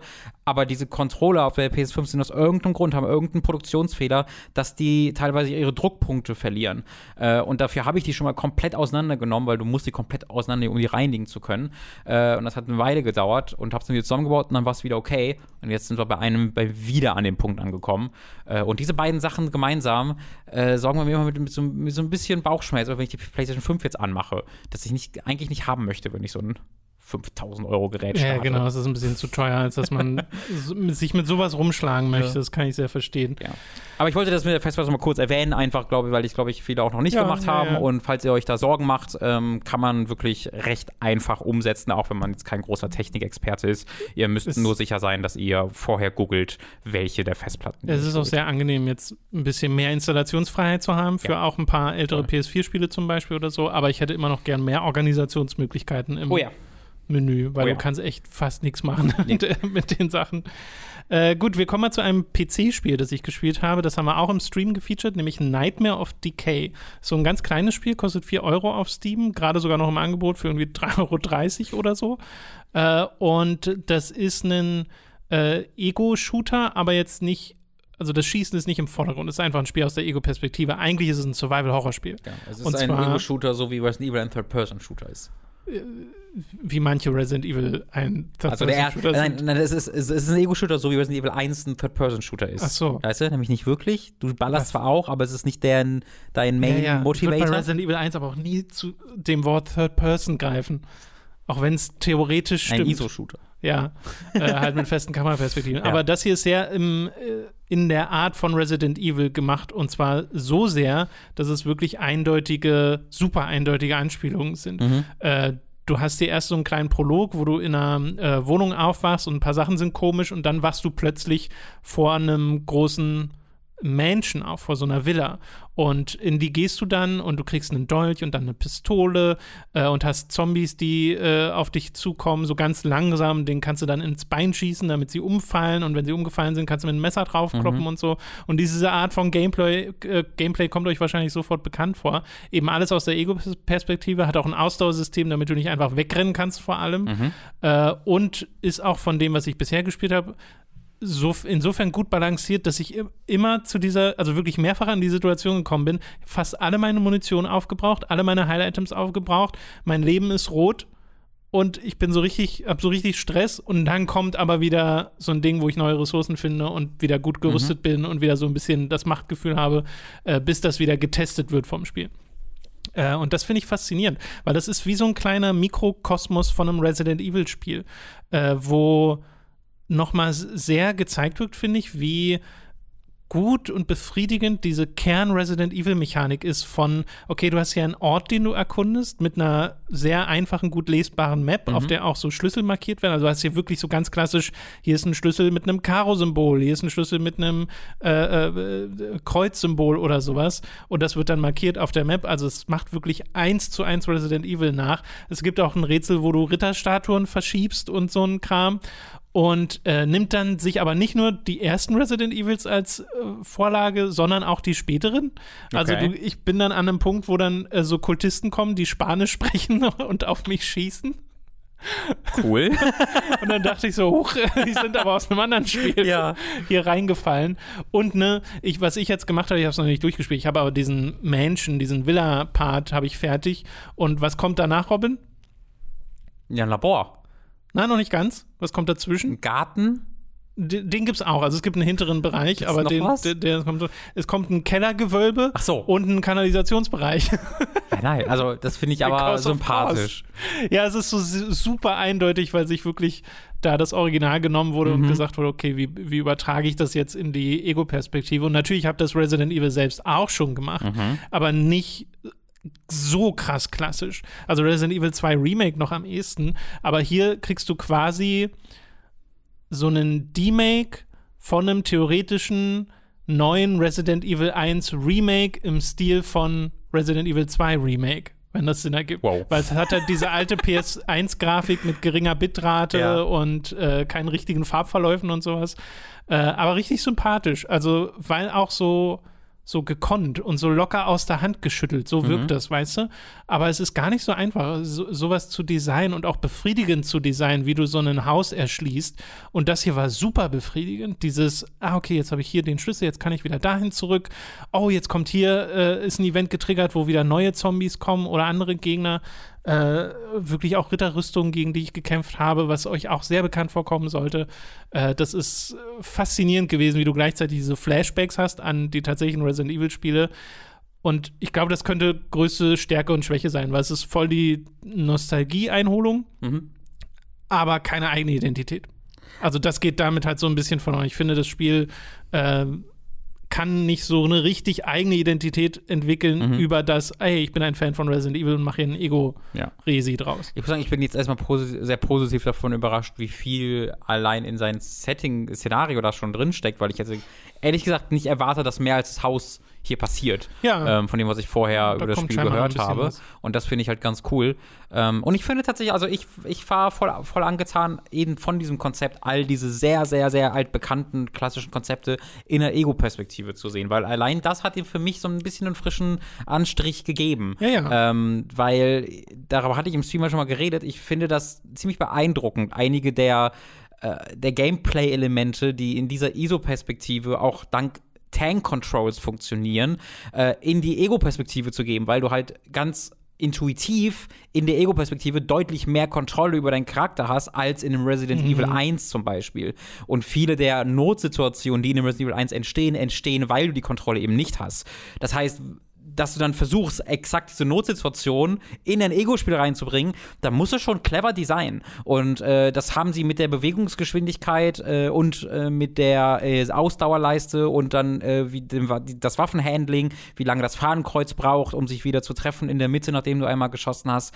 Das haben sie da durch verschiedene kleine Ideen echt ganz clever gemacht, finde ich. Und das, das finde ich richtig bemerkenswert. Also, ähm, ja. Ich, ich, ich, ich finde, das ist richtig, richtig cool, dass sie da so klassisch und traditionell bleiben, um halt diese sehr klassische Erfahrung zu bieten, die man ja wirklich nicht an so vielen Orten bekommt. Man bekommt so moderne Versionen davon, wie halt mit dem Resident Evil 2 ja. Remake, äh, aber wirklich einfach nochmal diese Spielerfahrung dann in etwas anderen Perspektive, aber trotzdem sehr klassisch zu bekommen, das ist schon etwas echt Besonderes. Ja, auch so auch sehr smart mit Soundeffekten oder sowas. Also dieses klassische, wenn eine Tür sich schließt, wird die Tür gezeigt und es kommt so ein Sch Schlüsselgeräusch, Ja. so ganz simpel, also aber smart gemacht und sich auch gut abgeguckt von den äh, alten Resi-Spielen. Aber eben auch, eigentlich füllt so eine kleine Lücke, weil Mhm. Resident Evil 2 Remake macht halt, ne, Resi 2 und macht das dann in Third Person nochmal und finde ich auch super. Resident Evil 7 hat dann angefangen mit Ego-Perspektive, aber eigentlich ist nur der erste Abschnitt so ein richtig klassisches Resident Evil mit dem Ja. Haus. Und Resident Evil Village macht alles auf einmal. Ja. Und äh, das hier ist jetzt sehr dieses fokussierte, nee, wir machen quasi Resi 1. Mhm. Und auch wirklich Survival Horror. Also du bist nicht super schnell unterwegs, weil in Resident Evil Village oder so kannst du ja an vielen Ja. vorbei und du, du, es wird ein gewisses Machtgefühl geweckt. Ich meine, auch je nachdem, auf welchem Schwierigkeitsgrad man spielt, aber äh, hier dieses Ausdauersystem sorgt halt dafür, dass du wirklich gucken musst, wann du rennst. Und selbst wenn du rennst, bist du nicht so mega schnell. Das Einzige, was halt ein bisschen schwierig ist, ist zum Beispiel, wenn du den Kultisten begegnest und die wirklich auf dich schießen Oh. weil da bist du dann im Fernkampf und das ist dann eine Situation, wo du halt Deckung suchst und versuchst an die ranzukommen und das geht schon, aber du kannst in sehr ungünstige Situationen kommen, gerade wenn du da wenig Leben hast und die treffen dich halt an bestimmten Stellen einfach, da Ja. hast du nicht so viel Kontrolle drüber äh, und das äh, ist so ein Balance-Ding, da habe ich auch im Steam-Forum gesehen, wo Leute gesagt haben, ey, ich finde die Gegner ein bisschen schwer und der Entwickler selbst hat sich da gemeldet und gesagt, ja, ja, stimmt. Und dann die nächste Patch-Note, einen Tag später war, ich habe die ein bisschen schwächer gemacht. I love that. Das ist schön, ja. Ja. Also, aber Empfehlung dafür 4 Euro, ey. Ja. Ist, glaube ich, auch ein bisschen cool. unter Wert verkauft. Hm. Ich glaube, da hätte man auch mehr verlangen Aber können. ich glaube, das ist auch der Grund, wieso dann ein bisschen mehr Leute da drauf äh, vielleicht ein Auge werfen können. Und Ja, wenn ja, du das dann halt allein, scheinbar ja auch vielleicht allein entwickelt hast, ähm, hast du vielleicht auch ein bisschen mehr Möglichkeiten, dann halt auch mit dem Preis runterzugehen, um ein bisschen mehr, ja, mehr Hände zu kriegen und dann vielleicht Mhm. im nächsten Projekt davon zu profitieren. Also ich finde, das ist eine richtige Feel-Good-Story, dieses, Ja. dieses Ding. Und es hat auch ein paar, also was ich jetzt zum Beispiel noch nicht erwähnt habe, es ist ja ein Horrorspiel, aber es hat diese Banjo-Kazooie-artige Sprachausgabe, die wir auch im Stream gesehen Mhm. haben. Die passt nicht so ganz, aber irgendwie mag ich sehr, dass sie drin ist, weil Ja, sie gibt dann so einen leichtherzigen Moment dafür. Das ist ein bisschen ein eigenes, eigene Charakter. Das stimmt, das ist so, eine, so, ein, so ein Twist. Und du hast halt auch so Sachen wie, äh, da ist jetzt ein Loch in der Wand, wo drei Köpfe, äh, so fleischige Köpfe drüber sind, die dir folgen vom, also je nachdem, wo du hingehst, gucken die dir hinterher und aus dem Loch gucken so zwei Augen raus und mit dem kannst du dann reden und der sagt dir dann, bring mir mal, br- bring mir mal drei Köpfe. Ich hätte gern drei Köpfe. Mhm. Ja. Oh, und dann ist das so eine kleine Quest. und Richtige solche kleinen Wow-Quest. Elemente gibt es dann aber im Spiel, die Ja. ich halt ganz schön finde, äh, die das so auflockern und halt auch so eine sehr äh, splinige Horroratmosphäre da reinbringen. Ja, also Empfehlung dafür. Ich bin da sehr gespannt, Schön. was da noch kommt, wenn ich da im Kellergewölbe weiter bin. Ich habe schon äh, mich ein bisschen gespoilert, weil in dem Steam-Forum ist ein Thread-Titel, glaube ich, einfach gewesen. Äh, How to Beat the Chainsaw Guy oder so. Mhm. Und ich bin auch keinem Chainsaw Guy begegnet. Ja. Aber dass ein Chainsaw Guy reinkommt, überrascht mich halt überhaupt nicht. Erwartbar. Ja. Okay, äh, wir kommen zum nächsten Spiel aus der Ego-Perspektive, nämlich das Stanley Parable Ultra Deluxe, äh, das äh, vor, ich glaube, zwei Wochen oder so oder vor einer Woche erschienen ist. Mhm. Äh, ich habe es noch, also durchgespielt ist schwierig bei dem Spiel, Mhm. aber äh, ich hatte schon einmal Credits und äh, habe mehrere Enden quasi gesehen, aber Gut, Ich- Credits ich heißt auch gar jetzt- nichts bei dem Spiel. Nee, ja. das heißt wirklich gar nicht. Ich habe ein bisschen mehr als vier Stunden mit dem Spiel Mhm. verbracht und ähm, es ist ja wirklich so, dass du viel von dem Original Stanley Parable hier Mhm. drin hast, dann aber mit erweiterten Enden oder leicht anderen Enden oder sowas, also wo vorhandener Content angepasst wurde und dann aber eben auch erweiterten Sachen. Hier sind komplett neue Inhalte drin. Äh, und das ist halt, es ist immer ein bisschen schwierig, über Stanley Parable zu reden. Ganz viele Leute scheuen auch sich komplett vor Spoilern und so äh, zurück. Ich weiß nicht ganz, wie wir das handhaben wollen, weil natürlich die Erwartungshaltung ein großer Punkt ist. Aber ich glaube, jeder weiß eigentlich, dass Genau, Stanley ich glaub- Parable ein Spiel ist, Ja. was mit Erwartungshaltung spielt und ne, du bist in der Ego-Perspektive, du spielst einen Charakter namens Stanley, der seinen langweiligen äh, Dayjob hat und äh, plötzlich eines Tages sind alle Leute weg Mhm. und er geht, soll zum Meetingraum gehen, was ihm ein Erzähler erzählt Ja. und er folgt quasi den Anweisungen des Erzählers, kann denen aber auch widersetzen und das Spiel passt sich dem Ja. die ganze Zeit an. Das ist so das Grundkonzept und halt super humoristisch äh, umgesetzt. Mhm. Äh, und hier äh, wird es, glaube ich, keinen überraschen, dass Stanley Parable Ultra Deluxe sich auch sehr viel damit beschäftigt, was ein Sequel ist. Wirklich, es ist halt gleichzeitig ein Remake des Originals, es ist ein Demake, es ist ein Prequel, ein Sequel, äh, eine, ja, eine Zurückweisung des Originals, all, all das ist es gleichzeitig und ähm, ist im Grunde also dieses Format ist irgendwie perfekt für das, was Stanley Parable ist und sein will, weil es ähm, dadurch, dass du halt nicht so genau weißt, was das ist und äh, dass das Spiel dann selbst ansprechen kann, so, wo ist denn der neue Content und ist das jetzt der neue Content und was es dann mit dieser Idee macht, das hat mir wirklich sehr, sehr, sehr, sehr gut gefallen. Ich habe das Spiel jetzt, ich würde sagen, so anderthalb bis zwei Stunden gespielt, also auch viel von dem Alten gesehen. Ich spiele das halt mit meiner Partnerin und die hat das noch gar nicht gespielt. Mhm. Äh, das heißt, wir haben, am Anfang kannst du auswählen, ich habe das schon mal gespielt oder ich habe es nicht schon mal gespielt und wir haben dann gesagt, ich habe es nicht schon mal gespielt. Ich weiß aber auch nicht, was dieses, diese Frage okay. jetzt bedeutet. Ich weiß nicht, ob du da mehr weißt. Ähm, also ich weiß jetzt auch nicht, inwiefern sich das Spiel daraufhin ja, ändert. Also ich frage mich halt, es gibt halt einen Punkt in dem Spiel, wo du einfach dann neuen, straight up neuen Content beginnen kannst. Ja. Ähm, vielleicht kannst du direkt dahin skippen, wenn du das auswählst, das weiß ich nicht genau. Also ich musste irgendwie, ich glaube, ich habe ein oder zwei Durchgänge gemacht, ja. weil es ja sehr viel mit Loops arbeitet mhm. und dann Okay, war sehr eindeutig, mehr. hat sich eine Richtung geöffnet, ja. wo mir gesagt wurde, hier ist neuer Content. Ja, bei mir waren, bei uns waren das wirklich ein paar Durchläufe mehr, bis das passiert ist. Vielleicht, also ist das Vielleicht auch ist einfach das, das Ding, Punkt, ja. ja. Äh, aber wir beide lachen wieder sehr. Ich lache auch sehr einfach über die alten Sachen. Ähm, ja, ich, ich, auch, weil ich bin auch mir nie so richtig, ist das jetzt neu? Weil es ist halt so lange her, dass ja. ich Stanley war, von 2013. Jahre, ja, ja. ja. Äh, ich kann mich da nicht mehr so viel genau erinnern. Oh, tatsächlich, ich bin überrascht. Also ich kann mich an das meiste sogar noch erinnern. Ich weiß nicht mehr, also ich weiß nie, so was ich mache, damit ich was erreiche. Ja, ja, ja, aber wenn dann das passiert, da habe ich mir bisher immer gedacht, ah ja, das ist das, okay, genau. das ist das, okay, das ist das. Äh, und ich habe wirklich sehr, sehr viel Freude damit und hatte am meisten Freude halt tatsächlich an diesem neuen Content-Bereich, in dem ähm, ich mich dann gefunden habe, äh, wo es dann sogar in eine Horroratmosphäre kurzzeitig ging. Äh, ich finde, was es da auf der Meta-Ebene macht, ist wirklich, wirklich genial. Und ich glaube, auch für die Leute, die Stanley Parable schon viel gespielt haben, äh, ist das absolut ein Kauf wert. Das ist, ich finde das richtig cool. Das hat ja. für mich, ich habe ich hab echt ein bisschen gedacht, so, okay, mal gucken, wie dieses Spiel zehn Jahre später wirkt, wo dann dieses frische und neuartige, das es vor zehn Jahren hatte, halt abgeblättert ist und ob es jetzt irgendwie so ein bisschen tryhard wirkt, äh, so ein bisschen so, wir sind möchte gern Dieb und ich dann so ein bisschen die Augen rollen muss drüber aber das war gar nicht meine Erfahrung. Also ich hatte immer noch total viel Spaß damit. Ich habe auch noch sehr viel Spaß damit, aber ich hatte so ein bisschen diese Erfahrung. Also, dass mhm. ich halt dachte, okay, es haut mich nicht mehr ganz so sehr weg, wie Stanley Parable mich damals mhm. weggehauen hat, wo ich das ja wirklich fantastisch fand, weil hier ist dann auch ich hatte auch so ein paar Loops oder so ein paar Enden drin, wo ich so dachte, ja, es war jetzt okay. Es, mhm. es ist jetzt ja, nie, nie, schlecht oder sowas, mhm. aber halt nicht immer so, dass ich lauter als loslachen möchte oder so. Ja. Äh, und ich hatte auch schon Sachen, wo ich tatsächlich festgesteckt habe, wo ich dachte, ich äh, komme hier an eine Stelle, an die ich äh, mich so jetzt so hingewaggelt habe, mhm. wo das Spiel dann sich aber darauf anpasst und mich hier ganz bewusst an einer Stelle unter den Schild hat drunter kriechen lassen. Und dann ging es aber nicht weiter. Mhm. Und das ist dann, schade, ja. Äh, war halt war ich an einem Punkt, wo ich eigentlich schon mal hin wollte, also ja. den ich schon von weitem mal gesehen habe und dachte, oh cool, hier möchte ich mal hin. Und an einer Stelle bin ich dann auch in einen Raum gegangen, wo plötzlich sich eine neue Soundkulisse geöffnet hat, aber da ist nichts passiert. Der Sprecher hat auch nicht darauf reagiert und ich war, glaube ich, an einem Punkt, wo ich nicht sein sollte, wo oh. irgendein Trigger nicht ja. getriggert ist und dann muss ich das Spiel neu starten. Okay. Äh, und ich habe auch mal dann gegoogelt und gesehen, ja, okay, es gibt einfach teilweise mehrere Stellen, wo mhm. das passieren kann, wo du dann halt Pech hast. Ja, das war so ein Metaspiel natürlich. Sie bräuchten, sie müssten irgendeinen, ich weiß nicht, wie das gehen soll, wenn es ein Bug ist, ist ein Bug, aber sie ja. müssten irgendeinen Trigger haben, der, wenn ein Bug ausgelöst wird, der dazu was sagt. Aber wie soll das Spiel wissen, dass es ein Bug genau, ist, wenn es ein Bug ist? Halt ich verstehe das Problem. Es wäre trotzdem cool. da wäre ich aber auch direkt stutzig dann. Äh weißt du, irgendwie, wenn du das Spiel zumachst, während eines Runs uns irgendwie komisch erscheint, wenn das Spiel irgendwie merkt, du standest irgendwie für eine Minute irgendwo rum und dann machst du das Spiel zu, dass beim nächsten Mal starten und du sagst, oh, äh. Ja. Hast du das Spiel schon, habt ihr eine Session bisher gehabt oder habt ihr mehrere Sessions? Wir hatten es in einer Session bisher so anderthalb okay. Stunden gespielt. Weil ja. selbst beim Neustarten macht das Spiel ja dann Ah, schön, da freue ich mich drauf. Äh, da da gibt es ein paar Sachen, die man entdecken kann. Und ich bin jetzt halt an einem Punkt angekommen, wo ich so dachte, okay, meine Neugierde ist jetzt eigentlich befriedigt. Mhm.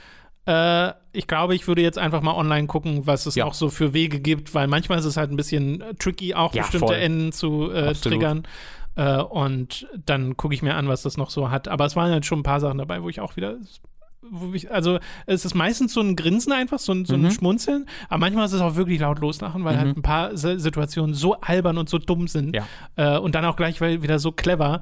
Äh, und ich mag ja auch diese ganze Kommentarebene, weil in dieser Qualität gibt es das nicht oft, dass ein Spiel uns begegnet, in dem es ums Spiel geht und Mhm. ums, um, um, um das Entwickeln von einem Ja. Spiel und hier halt um die Idee von einem Sequel und was, was damit alles einhergeht äh, und auch um die Art und Weise, wie das vorherige Spiel ankam. Das ist halt super cool. Ja, das müssen sie jetzt mit, mit The Beginner's Guide noch machen. Da kommt jetzt irgendwie The Beginner's Guide. Ultra, die, Ja, genau. Ul- die Beginner's Guide Ultra Depressing. Das ist äh, das, die Ultra-Version davon. Mal gucken, was man damit machen könnte. Ja, ja, ja. Ja, Der hat ja, also, ne, David, Davy Redden, Redden. Ich weiß ja nicht genau, wie man den Ich ausspricht. glaube, Redden. Die haben ja nach, ich weiß nicht, ob der nach Beginner's Guide nochmal was gemacht hat. Bin ich mir ehrlich gesagt gar nicht so sicher. Äh, ich guck mal nach. Weil Crows, Crows, Crows haben ja ganz viel gemacht, auch die ganzen VR-Titel, äh, Accounting Plus und das äh, Rick and Morty-Ding. Aber, Davy Aber nee, ich glaube nicht. Nee, ich glaube auch nicht. Aber hier hat er halt auch wieder mit, mit dran geschrieben. Also ich glaube, das ist, ist Also hier steht ja sogar written by nur Davy Redden. Ist ja der Credit, der zumindest ganz am Anfang auch gegeben wird und ich glaube auch in den Credits steht. Aber Mhm. Okay. Stanley Parable äh, wird dann auch nochmal gecredited. Das hat auch noch einen Co-Creator. ja, der von Crow, Crows, Crows. Äh, genau. ich weiß ja den von Namen Cross, gerade Cross, nicht. Cross. Aber ja, ich sehe gerade nochmal seine äh, Credits und das ist The Beginner's Guide war 2015 tatsächlich, ist auch schon richtig lange her. Und Mhm. jetzt halt Ultra Deluxe. Aber Ultra Deluxe ist ja auch viel länger in Entwicklung gewesen, als wir alle dachten. Ja. Aber es ist eine gute, gute Vita. Stanley Parable, Beginner's Guide und Stanley Parable. Äh, das sind drei Winner. ja, das ist sehr gut.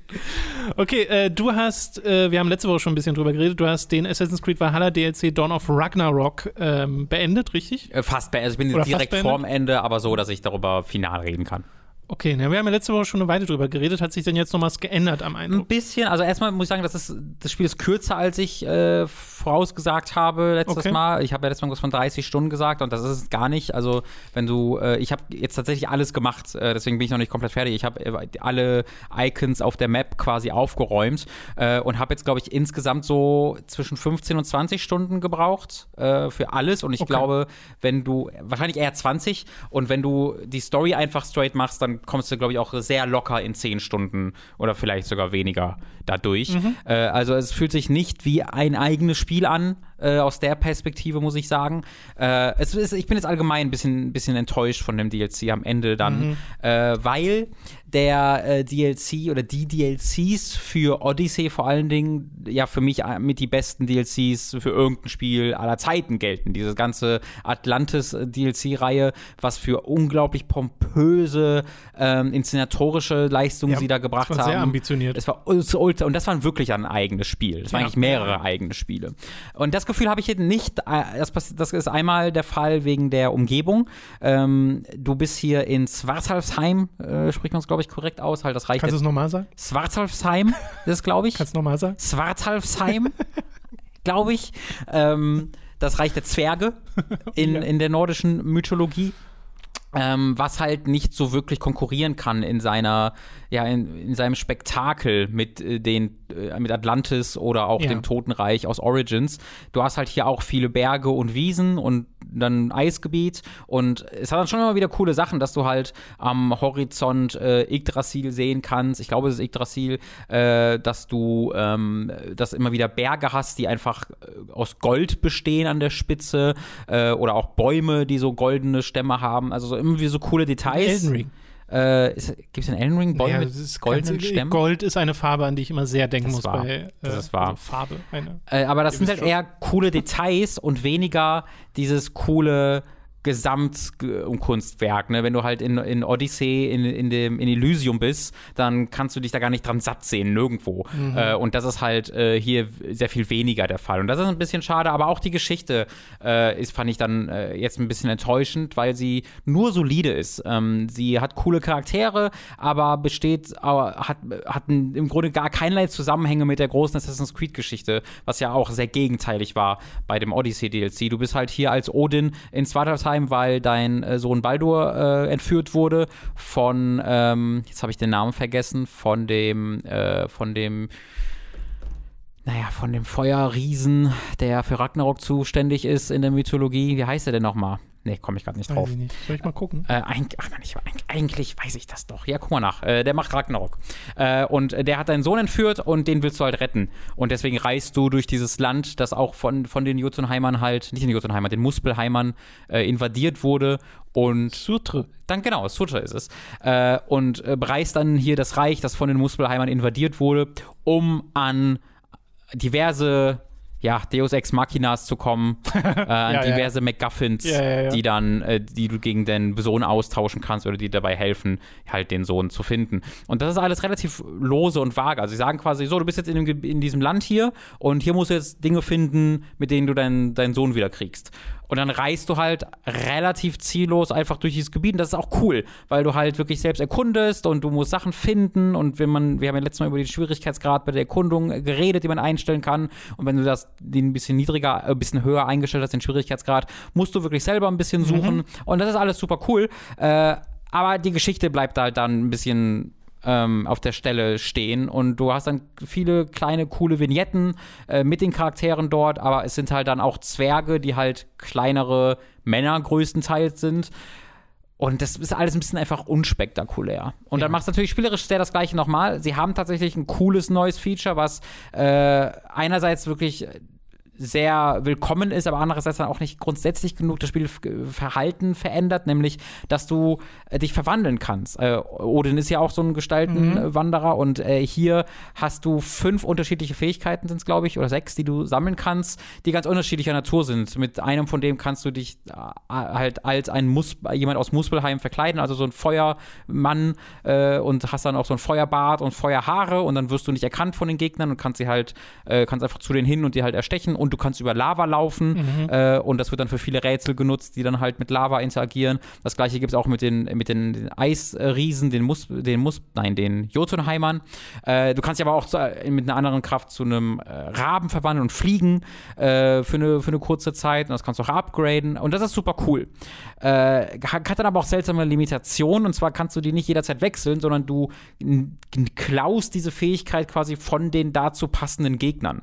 Also wenn du jemanden, wenn wenn du einen Jotunheimer erledigst, kannst du von dem die Jotunheim-Fähigkeit okay. äh, nehmen und, ne, und so weiter. Du musst das immer neu machen oder was? Genau, das heißt, du, du hast die nie, du kannst die nie einfach wechseln, oh. sondern wenn du eine willst, musst du jetzt wieder so einen NPC finden, ja, ja, ja. von dem du du kriegst. Und du hast viele Rätsel, die darauf, auf, darauf basieren und dann legen sie halt immer in der Nähe so einen Körper hin. Das ist wie eine Lösung für ein selbstgeschaffenes exakt, Problem. Exakt. Also es, es, hilft halt aus dem Aspekt, dass du dadurch dann weißt, ah, ich werde hier diese Fähigkeit brauchen, wenn du halt so einen Körper in der Nähe von einem Rätsel ja. findest. Aber ja, es ist halt ein selbstgeschaffenes Problem, das eine seltsame, selbstgeschaffene äh, Lösung bekommt. Ähm, und das wirkt so ein bisschen dann schade. Ja. Was ich aber cool finde, ist, dass das eben so oft für die Fähig für die Rätsel genutzt wird. Es gibt eine Fähigkeit, mit der du dich zu so gewissen Punkten teleportieren kannst in der Spielwelt mit deinem Bogen. Und dann, wenn du halt wirklich kombinieren musst, deine Lava-Fähigkeit mit deiner Flugfähigkeit und deine Teleportfähigkeit nacheinander und du so irgendwelche sehr ja, linear gebauten Rätsel zu lösen für meistens optionale Dinge, das fand ich dann richtig cool. Also mhm. diese, diese Collectibles hier zusammen, das habe ich gemacht, weil es nicht einfach nur abarbeiten war, sondern die regelmäßig an coole kleine Rätsel gebunden waren. Und was ich zuletzt noch ganz positiv in, hervorheben wollte, waren die Mini-Side-Quests, die, die es in diesem Spiel ja gibt, die Mysteries, weil die sich, also Ubisoft hatte da Spaß. Äh, die sind alle Blödsinn. Äh, die, die sind alle Gags, aber auf eine tolle Art und Weise. Es gibt eine Quest, wo du halt einen Zwerg folgst, der heißt, glaube ich, Frodor und der will einen Ring ins Feuer werfen, mhm. der verflucht ist. Und dann rennst du halt dem hinterher und laberst eine Weile mit dem und am, und am Ende fällt der natürlich selbst in die Lava. Und auf die lustigste Art und Weise, wie er so, wow! Und in, einfach in die Lava geschmissen wird und Odin so sagt so, hm, dann ist die Quest vorbei. Das ist halt super. Oder äh, eine andere Quest, die ich hervorragend fand, war, da triffst du halt einen Zwerg, dessen Stamm und dessen Familie seit jeher Schätze hinter Wasserfällen versteckt. Weil mhm. sie hm. sich sagen, was ist denn Wasserfall, wenn kein Schatz versteckt ist? Und dann bekommst du die Aufgabe, den, den, seinen Schatz hinter einem Wasserfall zu verstecken, was schon eine tolle Prämisse ist. Ja. Äh, und er sagt dann einmal den Satz, äh, to me, a waterfall without treasure is more like a water fail. Und da habe ich fast applaudiert, als ich das gehört habe. Und das machen sie halt ständig mit den Sidequests. Also sie lassen sich hier super viele einfallen. Es gibt eine Sidequest, wo ich meine Fähigkeit nutzen muss, um Gegner wiederzubeleben und für mich kämpfen zu lassen, sodass du immer wieder einen Charakter wiederbeleben musst, der so sagt so, ah, okay, pass auf, jetzt sage ich das und das und dann hast du aber halt den Cooldown und dann stirbt er wieder. Ja, dann musst du das wieder machen und das machst du irgendwie dreimal. Also kleine Ideen, die richtig ähm, lustig sind immer wieder. Äh, da haben sie wirklich gesagt, fuck it. wir haben jetzt einfach Spaß mit dem Blödsinn, den wir hier gebaut haben und das konnte ich sehr sehr wertschätzen. Ja, dann klingt das doch ein bisschen positiver, also auch wenn du ein bisschen enttäuscht bist von Ja. dem Spiel, basierend ja vor allem auf der Erfahrung mit den DLCs in der Vergangenheit, die Mhm. eigentlich eine höhere Qualität Und ja auch auf bei Siege of Paris warst du ja auch eher so, das ist okay. Fein. Genau, das, Ja. Pro das Problem halt bei dem Ding ist ja, dass der Preis, ich glaube, es kostet 40 Euro, äh, was halt dann 40 den? Anschein macht. Ja, genau, es ist, vielleicht sind es 30, aber ich glaube, es sind 40, schau mal nach. Was halt zu viel wäre dafür. Deswegen hatte ich ja auch ein bisschen mehr erwartet, dass es dann diese eigene Spieleerfahrung sei. Ich gucke gerade mal, äh, auf Xbox kostet das 40 Euro. Mhm. Ja. Und das ist halt zu viel. Das, das, das, den Wert hat es nicht, die Länge hat es nicht. Äh, dafür hat es zu wenig eigene Ideen, obwohl halt diese Abilities cool sind, die ich gesagt habe. Also, was ich da sagen würde, wenn es das für 20 Euro gibt, dann kann man da mal, da kann man da auf jeden Fall zuschlagen, wenn man Assassin's Creed Valhalla ähm, mag. Ansonsten ist das ein bisschen zu viel Geld für ein bisschen wenig neue, neue Neuerung. Ja, krass. Also 40 Euro finde ich auch, das ist ja, da kriegst du deutlich mehr bei anderen Spielen. Ja, deswegen hat es halt, ne, da bekommst du das Gefühl, du kaufst dir auch ein kleines neues Spiel. Ja, genau. Also das das, dann weckt nicht. dann natürlich auch die entsprechende Erwartungshaltung. Genau. Äh, na gut, aber dann soll es das doch zu Dawn of Ragnarok äh, gewesen sein, weil das ist ja jetzt der aktuellste DLC, ne? Das sollte der aktuellste und letzte DLC, der dritte sein und bleiben bei AC Valhalla. Da ist nichts weiter angekündigt und mit dem neuen Spiel, was ja, Ja. ehemals ein Valhalla DLC war, äh, sollten wir dann auch Valhalla hinter uns lassen. Ich frage mich auch, ob wir jetzt zu diese, zum Sommer, zum Game, Summer Game Fest und der Microsoft Presi auch wieder eine Ubisoft Forward oder sowas bekommen. Ich glaube, die hatten wir schon länger nicht mehr, oder? Oder hatten wir Ja. die nur einmal nicht? Ähm, weiß ich Es gar ist nicht. jetzt schon eine Weile her, dass die letzte war, weil ich glaube, ich weiß auch nicht, ob sie in der Lage sind, überhaupt schon eine zu füllen oder ob sie eher sagen, das, was wir haben, packen wir bei den anderen mit rein. Ja, ja, die scheinen sich gerade in einer in nicht so komfortablen Position zu befinden, wie sie ja mit Assassin's Creed schon jetzt seit zwei Jahren am Scramblen sind, weil irgendwie sie ne, DLCs zu eigenen Spielen, Ja, eigene ja, Spiele ja. zu DLCs wandeln, um irgendwie genug Spiele Es in diesem Franchise zu haben. Auch die ganzen Veteranen, die aus den Studios rausgehen Richtig. und sie sind gerade dabei, versuchen Partner mit einer Private Equity Firma zu bilden, Genau, damit sie nicht wollen gekauft äh, werden gerne. verkauft werden. äh, beziehungsweise, ja, äh, das ist alles ein bisschen äh, all over the place. Ja. Äh, man weiß auch nicht, wie ja, interessiert Gilmore noch ist, so lange da mitzumachen, oder ob er das auch halt auch abgeben will, auch in dem gleichen Gerücht mit den Private Equity Firmen. Mhm. Äh, deswegen bezweifle ich das ein bisschen, dass sie dafür gerade die Spiele oder die, die Zeit haben. Äh, ich glaube auch, äh, hau irgendwie die ähm, Comet, heißt glaube ich das Codewort für das neue Assassin's Creed, äh, das vor Infinity kommen soll, hau das irgendwie in die Xbox oder Playstation Konferenz rein, äh, lass dich lass dir irgendwie Geld geben für einen Marketing-Deal mit einer anderen Firma, dass du das Playstation oder das Xbox-Logo draufpackst und dann ist eigentlich die bessere Möglichkeit. Ich, weil, also ich bin froh, EA macht ja auch nichts eigenes dieses Jahr, soweit ich es mitbekommen habe. Oder war das letztes Jahr, Nee, dass sie das glaube, nicht sie gemacht machen, haben? ich glaube, sie machen auch dieses Jahr nichts Ja. eigenes. Ich, also ich kann gerne drauf verzichten, auf diese äh, Videos, die in anderthalb Stunden gehen, wo du ein cooles Spiel bei hast und ansonsten halt viel mit Sport und anderem Blödsinn Ja, ich meine, wobei gerade die EA Plays und die Ubisoft Forwards gingen in der Vergangenheit dann nicht mehr ganz so Ja, lange, aber ähm, was es halt auch wieder geben wird, sind halt so Sachen wie auch die Future Games Show oder sowas. Mhm. Also es gibt dann immer ziemlich viele Events zu Ja. dem Zeitpunkt, die wir auch nicht alle mitnehmen, weil erfahrungsgemäß nicht bei allen sich das lohnt Ja. von der Art und Weise der Spiele, an die, in die wir jetzt so interessiert sind. Bei der PC Gaming Show frage ich mich auch immer so, äh, weiß ich nicht. Meistens sind nur 20 Minuten oder 15 von diesen über zwei Stunden Ja. wirklich interessant und relevant. Genau, und das ist dann halt eine Show, die sich gut eignet für, ich lasse sie laufen, während ich hier in Final Fantasy 14 irgendwas farme oder so. Ja. Aber halt als eigenes Event, das man dann begleitet. Oder halt, wie es früher war, sie war zwischen zwei Hm. Events und Hm. dann nehmen wir sie halt mit. Genau, So. ja. Äh, gut, äh, dann soll es das zu Assassin's Creed Valhalla Dawn of Ragnarok gewesen sein. Wir haben noch eine kleine, ein kleines Format, das wir hier natürlich auch wieder bringen müssen. Glaube ich zumindest, ne? Rechtlich verpflichtet zu. Rechtlich ver- Unsere Werbepartner haben gesagt, sie kommen nur zu uns, weil wir. Warum äh, haben wir eigentlich noch keinen Fam- warum wir- F1-Werbepartner? Ja, brauchen wir nicht, weil wir haben, die haben die ja schon mit uns. Vier und Formel 1 haben uns schon als Werbepartner, ohne dass sie uns was bezahlen müssen. Genau. Oder, oder haben sie das? Wir werden es gleich sehen So. in meiner Besprechung über den kommenden Genau, Grand wir Prix. kommen jetzt nämlich zu Robins famosen Formel 1 Fest. Äh, Ja, gib mir wenigstens ein kleines Brummen. äh, brumm. Aber wir müssen eigentlich, wie macht ein Monster Truck? Kommst du denn jetzt auf Monster Truck? Weil die in den USA gefahren sind. Es war Sind Monster Trucks auf die Strecke gekommen? Nee, aber ähm, Und wurden die alle well. noch, noch flacher gemacht, die Autos? Also might as well, wir waren kurz davor, dass irgendwie eine große in USA, in USA Flagge eingelackierter Monster Truck auf die Rennstrecke kommt, weil äh, die sind in Miami gefahren, in den USA.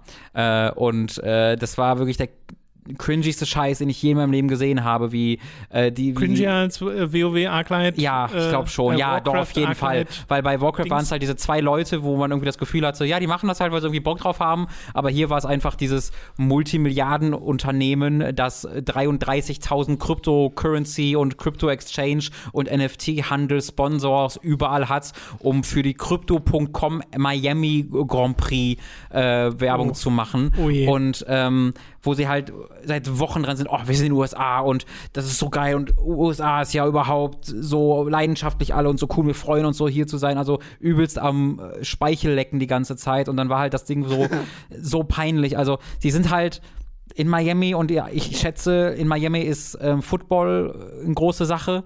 Äh, das heißt, Überall in Amerika Football eine große Sache? ja, aber es wirkte da irgendwie speziell nochmal, weil bei der Siegerehrung, die sind literally, die, diese Fahrer mit Footballhelmen mussten die auf das Siegestreppchen gehen und vor dem Podium war eine große Statue eines Footballspielers aufgebaut worden. Und stell dir das so vor, du musst um, für die Siegerehrung deines Sports Ja. einen anderen Sport cosplayen ja lustig.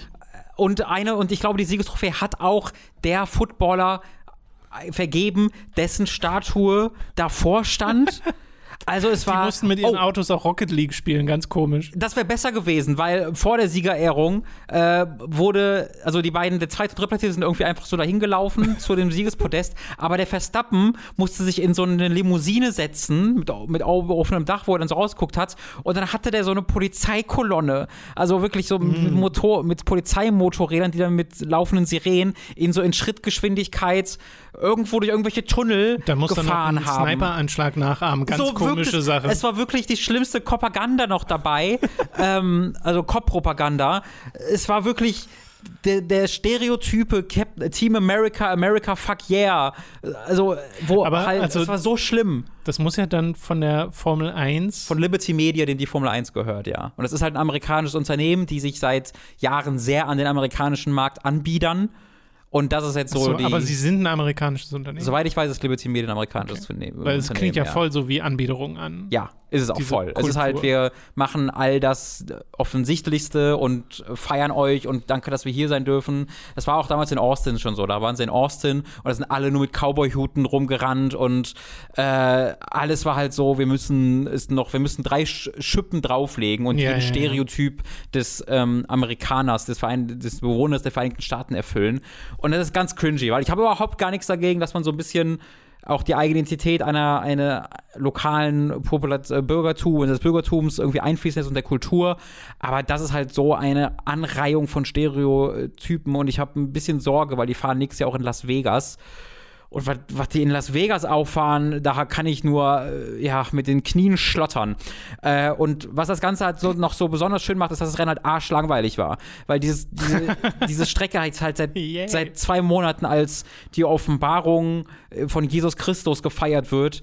Und diese Strecke war wirklich, also keiner kann da überholen. Und äh, der Asphalt war irgendwie so scheiße, dass die Fahrer davor gesagt haben, ihr müsst daran was machen. Es wurde nichts gemacht. Deswegen konnten die quasi keinen Meter von der Ideallinie abweichen in dieser sowieso schon sehr, sehr engen Strecke. Dann war es noch so, die wollten eigentlich, die sind ja in Miami gefahren, eigentlich wollten die an der Küste fahren mit dem Wasser äh, und dem Hafen dabei. Haben sie aber keine Genehmigung für bekommen, deswegen mussten sie die Strecke woanders bauen äh, in der Stadt. Und dann haben sie, dann haben sie Wasser aufgemalt auf dem Boden und haben da Boote draufgestellt und kleine Schiffe, um so zu tun, als ob da ein Hafen sei.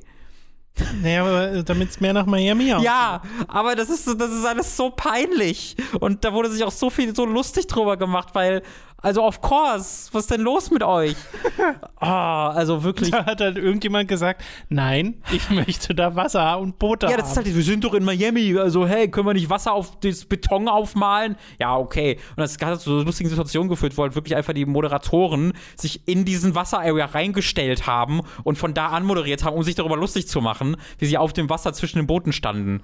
Ähm, ja, also alles, alles an dieser ganzen äh, Veranstaltung war übelst peinlich. Jedes Interview von jedem Menschen war, und wie ist es hier in den Vereinigten Staaten zu sein? Ja, ist es nicht alles geil, äh, alles größer und lauter hier? Wow, ja, crazy. Also wirklich insane, diese, Also diese es, Anbiederung. Es, es klingt halt sehr auch so wie, ne, in Amerika ist ja, glaube ich, F1 jetzt nicht so der große Nee, des- Sport. ne? deswegen Und diese Anbiederung, ja. Deswegen gibt es halt weil das, sie diesen Markt erschließen wollen. Und das machen sie auch erfolgreich. Also sie erschließen sich diesen Markt gerade sehr erfolgreich, auch mit der Netflix-Doku. Ganz Mhm. viele Leute in den Vereinigten Staaten sehen diese, äh, diese Sport jetzt, den sie vorher nicht gesehen haben. Und es mit Las Vegas, Miami und Austin gibt es jetzt drei Rennen in den USA. Vorher gab es null. Äh, das heißt, sie versuchen das sehr aktiv und das ist ja auch fein. Ich bin ja nicht so, die sollen das nicht haben und ich will nicht, dass das äh, USA, bla bla, aber wenn es halt so billig, also halt wirklich so, als wenn die jetzt nach Deutschland kommen würden und die müssen eine, eine, eine, Büro, eine Bockwurst essen. Ich meine, das machen die auch manchmal sogar einfach aus Spaß und der Freude, aber also weil alles darum aufgebaut ist, weißt du. Äh, und das ist halt einfach peinlich. Das ist einfach, das hatten sie in Mexiko letztes Jahr auch gemacht, wo alle mit ihren Sombrero-Hüten dann rumgerannt sind und da denke ich mir immer so, ey, das ist wirklich siebte, siebte Klasse Karneval, also oder, oder Schützenfest, weißt du. Ich fühle mich sogar wie Ne? Schützenfest. Es, wäre. es ist auch so ein bisschen wie das Land bei Google eingeben und die ersten Ja, exakt fünf so. Bilderergebnisse sind die Sachen, die wir als Ja. primäre Identität ja, übernehmen. ja, ja. Also alles daran war peinlich und schlimm. Finde ich aber sehr lustig. Muss ich tatsächlich zugeben. ja. Äh, okay, dann war es das mit Robins famosen Formel 1 Fans. Äh, wo sind sie denn als nächstes, weißt du das? Äh, Ich glaube in Spanien. Ah, da gäbe es ja auch sehr viele Möglichkeiten. Aber das ist äh, fein, weil da sind sie ja seit, äh, seit jeher und Ja, das ist dann ja. okay. Weißt du, dann sind sie einfach just be normal. Da Sir, haben, da haben sie den Markt schon, Genau. da muss man nicht mehr so. Genau, also wenn sie in Monster in Italien fahren, rennen nicht alle mit Pizzen rum und sagen, ei, ei, ei, Mamma Mia, so wäre das. Also, weißt du, da müsste dann der fucking, ähm, der Rennleiter irgendwie mit einem Mario-Kostüm auf äh, das Podest gesprungen kommen, um diesen Stereotyp in, in auf, zu Italien dieser, oder was? Ja, Ja. Um, um zu gleichen Grad die Stereotype zu erfüllen, wie sie das in den USA gemacht haben. Ähm, furchtbar. Äh, gut, damit sind wir durch äh, für diese Woche. Wir würden uns wieder sehr freuen, äh, wenn ihr eine Bewertung äh, da lasst, entweder auf YouTube oder iTunes oder am Podcatcher, wo auch immer ihr diesen Podcast hört und oder seht. Äh, das würde uns sehr freuen und das hilft dem Podcast wirklich weiter. Ansonsten könnt ihr uns unterstützen auf patreon.com slash slash. Das macht Hooked überhaupt erst möglich, weil es uns finanziell unterstützt. Ab 5 Euro erhaltet ihr Zugriff auf alle exklusiven Inhalte. Ich habe ja in der Pause in der Mitte schon mal gesagt, dass es eine neue Ausgabe von Hooked on Topic gibt, unserem exklusiven Podcast. Da haben wir diesmal über Open-World-Spiele geredet, wo wir vorhin doch direkt mal Assassin's Creed wieder hatten. Mhm. Äh, das war super interessant und spannend und hat Spaß gemacht. Den könnt ihr euch dort anhören. Ab 10 werdet ihr zu Feedback-SupporterInnen. Eure Fragen kommen garantiert im nächsten Feedback-Podcast ran. Ihr könnt an Votings teilnehmen und ab 25 Euro werdet ihr zu Podcast-ProduzentInnen und werdet hier namentlich im Podcast erwähnt. Wir bedanken uns jetzt nämlich bei den folgenden Podcast-ProduzentInnen. Apu, Chase Ashley, Chipza, Crushhead82, Jonathan Styles aka Don Stylo, Dopsy, Ejenias, Fure96, Gunnar Hildebrand, Hassan Zahn, Hauke Brav. Huh, whose footprints are these? Kumi, Kunst, Lennart Struck, Mark Lammers, Matze, McLovin08, Michael, Michael Noritz Wolf, Mori, Mudkip, Numimon digitiert zu, Oliver Zirfas, Pasta Palast Seenudel, Pokespidey, Raun, Ralle, Rick O, Rülux, Simon Dubicai, The Nerdus Maximus, Tommy88088, Verschlafener Honey, Zavex, Zero Keim und Zombie. Vielen Dank an alle Podcast-ProduzentInnen. Dankeschön. Damit sind wir durch, Robin. Was sind deine Spiele für diese Woche? Weißt du das schon? Ich glaube, meine Spiele sind beten, dass die 30 Grad mich nicht killen. Ja, äh, es ja, wird es sehr, wird sehr warm diese Woche sommerlich. und wir sind jetzt, äh, wir wohnen jetzt da in der sechsten Etage mit großen, ähm, ja, großen Fenstern äh, zur Sonne raus. Stimmt, sechste Etage, da wird es, glaube ich, schon warm. Ja, das, das feiert ja Lucy sehr, dass Ja. alles so hell ist. Äh, ich bin eher. Aber da kannst du wirklich Fenster aufmachen und dich zum Sonnen hinlegen. Ja, könnten wir, wenn wir nicht zwei Katzen hatten, die dann sagen würden, oh geil, whoops. Offene Fenster. juhu. ja, okay, da müsste vielleicht ein Netzfeuer dazwischen. Einer dieser Katzen hat mittlerweile gelernt, die Balkontür aufzumachen, wenn wir sie zulehnen, which is awesome. Sie werden smarter. Es ist eine dieser Kater. Der andere Kater kann nichts außer sein eigenes Fell abzulecken und Okay. sich so Blut zu lecken, aber der andere Kater hat jetzt in den letzten zwei Monaten sich selbstständig beigebracht, äh, Schranktüren zu öffnen. Der, der macht einfach teilweise meinen Schrank auf, in dem ich so Playstation extra äh, Sachen liegen habe und der macht den einfach auf und geht dann da rein. Der macht mittlerweile äh, Schubladen auf, weil da unsere Socken so drin sind und Boxershorts und Unterwäsche und dann legt er sich da rein, macht sich's gemütlich. Ähm, und ma- manchmal versucht dann der andere Kater reinzukommen, macht die dann dabei zu und dann hast du mitten in der Nacht plötzlich hörst du denkst du, was ist jetzt los? äh, und, und jetzt als drittes hat er sich beigebracht, einfach die Balkontür aufzumachen und das erschreckt dich ein bisschen, wenn du zu zweit auf dem Balkon sitzt und plötzlich äh, kommt der Kater raus. Denkst so, what the fuck? Und dann guckst du ihn mal an, guckst, was passiert ist, ja. Macht er einfach, hat keinen Daumen, aber tut einfach, als ob er Daumen hätte und macht die Tür auf. Ist es toll. Toll. Das ist toll. Es ist spannend, oder? Ja. Also, was könnte man ihnen noch beibringen? Obwohl ich, Ich glaube, bin dir wenn, du- nichts bei. wenn du, wenn du ihnen aktiv was beibringst, würde es wahrscheinlich nicht klappen. Naja, doch, man kann, also man kann den schon echt, also wir könnten den, also ich bin mir relativ sicher, wir könnten, wenn wir das wollten, was wir definitiv nicht wollen, wenn wir wollten, könnten wir äh, Kiwi beibringen, äh, eine Tür mit der Klinke aufzumachen, Mhm. dass der an die Klinke springt, um die aufzumachen. Ich befürchte sehr, dass er das lernt irgendwann, weil wenn er es dann haben wir echt ein Problem. Weil wir haben halt keine Netze an den Fenstern. Äh, wir haben uns da ein bisschen preislich, äh, äh, ja, haben wir eine Frage, was kostet und dachten dann, oh, äh, wir machen erst, wir arbeiten mit geschlossenen Türen bis auf weiteres. Das heißt, wenn er das jetzt auch noch lernt, dann wäre doof. Ist das so teuer, da einfach sich Netze zuzuholen? Ja, mit so das, Klett oder so? Also gerade am Balkon wäre es halt sehr, sehr teuer. Ähm, Klett reicht nicht. Äh, weil zumindest diese Kater, die nehmen halt Anlauf und springen dann da dran. Und wenn das Ach so, nicht, weil sie sich dann raus forcieren würden. Nee, weil die haben dann Spaß daran. Also die haben halt ein Netz, woran die dran springen Ja, können. stimmt, stimmt, das heißt, das, äh, die, das hat ja in meiner alten Wohnung Das gemacht. habe ich, das hab ich jetzt auch nicht bedacht, dass die ja eine gewisse Stabilität Ja, ja, also haben. Lu- Lucy hatte in ihrer alten Wohnung so, ein- so ein Netz, äh, oder zumindest ein Netz an einem Fenster und die hat gesagt, um zu testen, ob das funktioniert, hat die sich selbst da reingehängt, wo ich fast einen Herzinfarkt bekomme, ob ich das gehört habe aus sechs Etage. Ähm, du Scheiße. ja, äh, aber so muss das, also das muss dann wirklich professionell so da festgemacht sein, äh, dass du da wirklich 100 Kilo quasi, weil die, die nehmen Anlauf und rammen da dann rein und hängen dann da dran und dann kratzen sie da dran, weil sie dann Spaß daran haben. Äh, das heißt, musst du professionell machen lassen und das wäre ganz schön teuer. Vielleicht mal lassen wir es trotzdem irgendwann mal machen. Okay, mal gucken. Okay, verstehe. Äh, das ist jetzt kleiner Exkurs äh, am Ende dieses nicht? Wie geht's deinen Podcasts. Katzen so, Tom? Äh, die sind beide schon lange tot. Oh nein. Beziehungsweise ich gehe stark davon aus. Ich hatte, die letzten Katzen, die ich hatte, sind beide einfach verschwunden nach der Zeit. Aber wir hatten auch Ja. Draußen Gartenkatzen. Mhm. Äh, ich glaube aber tatsächlich, dass die von Katzenfängern äh, damals geschnappt wurden. Also in, unserem, in meinem Heimatdorf werden Katzen ähm, in letzter Zeit äh, geklaut. Ja, super ich- scheiße. Ja. Ich mochte die voll gern. Ja, das sind auch Katzen. Ja. mag, das, ist, das ist. Also wenn ihr, wenn ihr das Ich wart, hatte da schon ewig kein Haustier mehr, ist wirklich so, ja. Ja, falls ihr hier zufällig zuhört. Das ist so ein richtiger Psycho, weißt du, der hat sich geklaut und seitdem hört er dir zu und streichelt die Katze. Denkst so, äh. Hol dir mal eine Katze, Tom, ist gut. Macht Spaß. Ja, nee.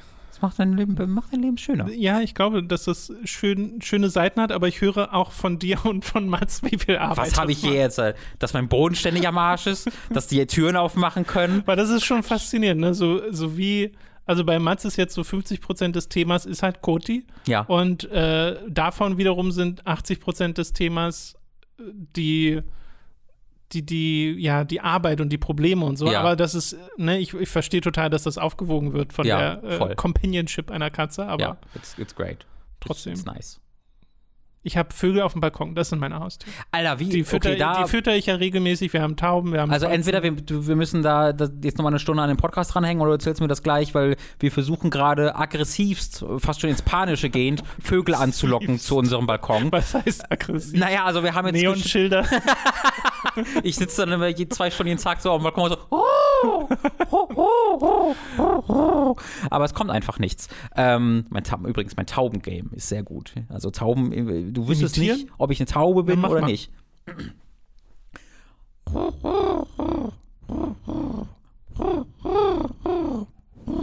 Das ist sehr gut.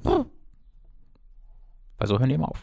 Ähm, Das ist wirklich gut. ja, ich, äh, wir, haben jetzt, wir haben jetzt Blumen gekauft und Häuser gebaut, für gekauft. Häuser Und da hängen jetzt Dinge drin und wir, äh, wir haben jetzt einen Tomatenbaum, wir haben Flieder auf dem Balkon, alles. Wenn jetzt kein Vogel da Aber, hinkommt, aber ihr habt regelmäßig Vogelfutter da. Also wir haben halt ein so ein Haus, wo Vogelfutter dran hängt.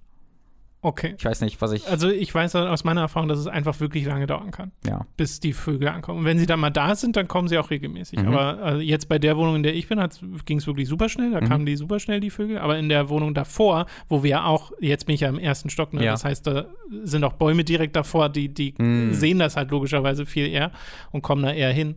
Und es sind wirklich super viele. Im Sommer sind da ja regelmäßig 30 Spatzen Ja, das ist auf halt dem Balkon. bei uns Also das ist ja Problem, wir sind hier an der sechsten Etage und dann auch noch bei Genau. einer, Und in da einer kommen- Straße. von Natur aus schon mal weniger, aber theoretisch, Ja. wenn du wirklich das immer da hast und vielleicht auch Trinken zum Beispiel da hast, einfach Oh, ein bisschen Wasser, äh, dann müsst ihr euch einfach nur darauf einstellen, dass es wirklich lange dauert. Okay. Lange dauern kann. Bei der Wohnung davor hat es bei mir nämlich auch richtig lange gedauert. Ja. Und da war es auch zu einem Parkplatz raus und im, ich glaube, wir waren im dritten Stock Mhm. oder so. Ähm, da dauerte einfach. Okay. Die kamen quasi, als wir ausgezogen sind. Ach so. ja, hoffen wir mal, dass es bei uns ein bisschen schneller geht. Falls Ja. ihr ein Vogel seid und äh, noch äh, Essen braucht, dann kommt doch mal bei uns in die sechste Etage vorbei. Ich sage jetzt meine Und ich Adresse hab- nicht, aber hey. Ich habe ja auch festgestellt, am Anfang dachte ich ja wirklich, die Tauben sind doof und äh, giftig und hast du nicht gesehen, Mhm. aber das ist ja wohl alles Quatsch, habe ich Nee, mir- dann mal belesen, dass ja. die Tauben eigentlich auch nur äh, total leiden unter dem bisschen Essen, das sie haben und ganz viel Trash Ich essen. dachte unter der Diskriminierung, diese gesellschaftlichen. naja, also ist natürlich übertrieben ausgedrückt, aber so ein bisschen ist so dieses Ratten der Lüfte und so Ja. ist eigentlich Quatsch. ja. Weil das ich sind eigentlich auch gar nicht so dumme Vögel, auch wenn Ja. sie so aussehen, weil sie diesen Blick haben, den sie Aha. nun mal haben. Äh, aber äh, die verdienen auch richtig gefüttert zu werden und so. Ja, ja, ja. Will ich nur mal sagen. Falls Tauben ihr eine Taube, lustig. Tauben, ihr seid auch bei uns willkommen. Falls ihr eine Taube kennt, sagt ihr bitte, sie kann auch bei uns vorbeikommen. Wir haben sehr viele bei uns. Ich würde dir gerne welche abgeben. Gerne. Bring doch einmal, bring einmal eine ins Büro mit. Jetzt fang mal eine. Und, Und dann, äh, dann wird die umgesiedelt. Die freut sich richtig. unsere Katzen freuen sich auch. Das ist auch ein guter Grund gegen Katzen tatsächlich für mich, weil das mit dem Balkon wäre, wenn die mal rauskommt. Ja, ja, da muss man halt darauf aufpassen, ob sie dann vorher aussperren. Oder wir nehmen die oft an die Leine und dann nehmen wir die mit auf den Balkon und dann äh, freuen die sich Oder da auch so. da zu sein. Nun gut, äh, so, das soll es gewesen sein mit diesem Podcast. Worüber können wir denn noch reden? Vielen Dank fürs Zuhören und bis zum nächsten Mal. Tschüssi. Tschüss.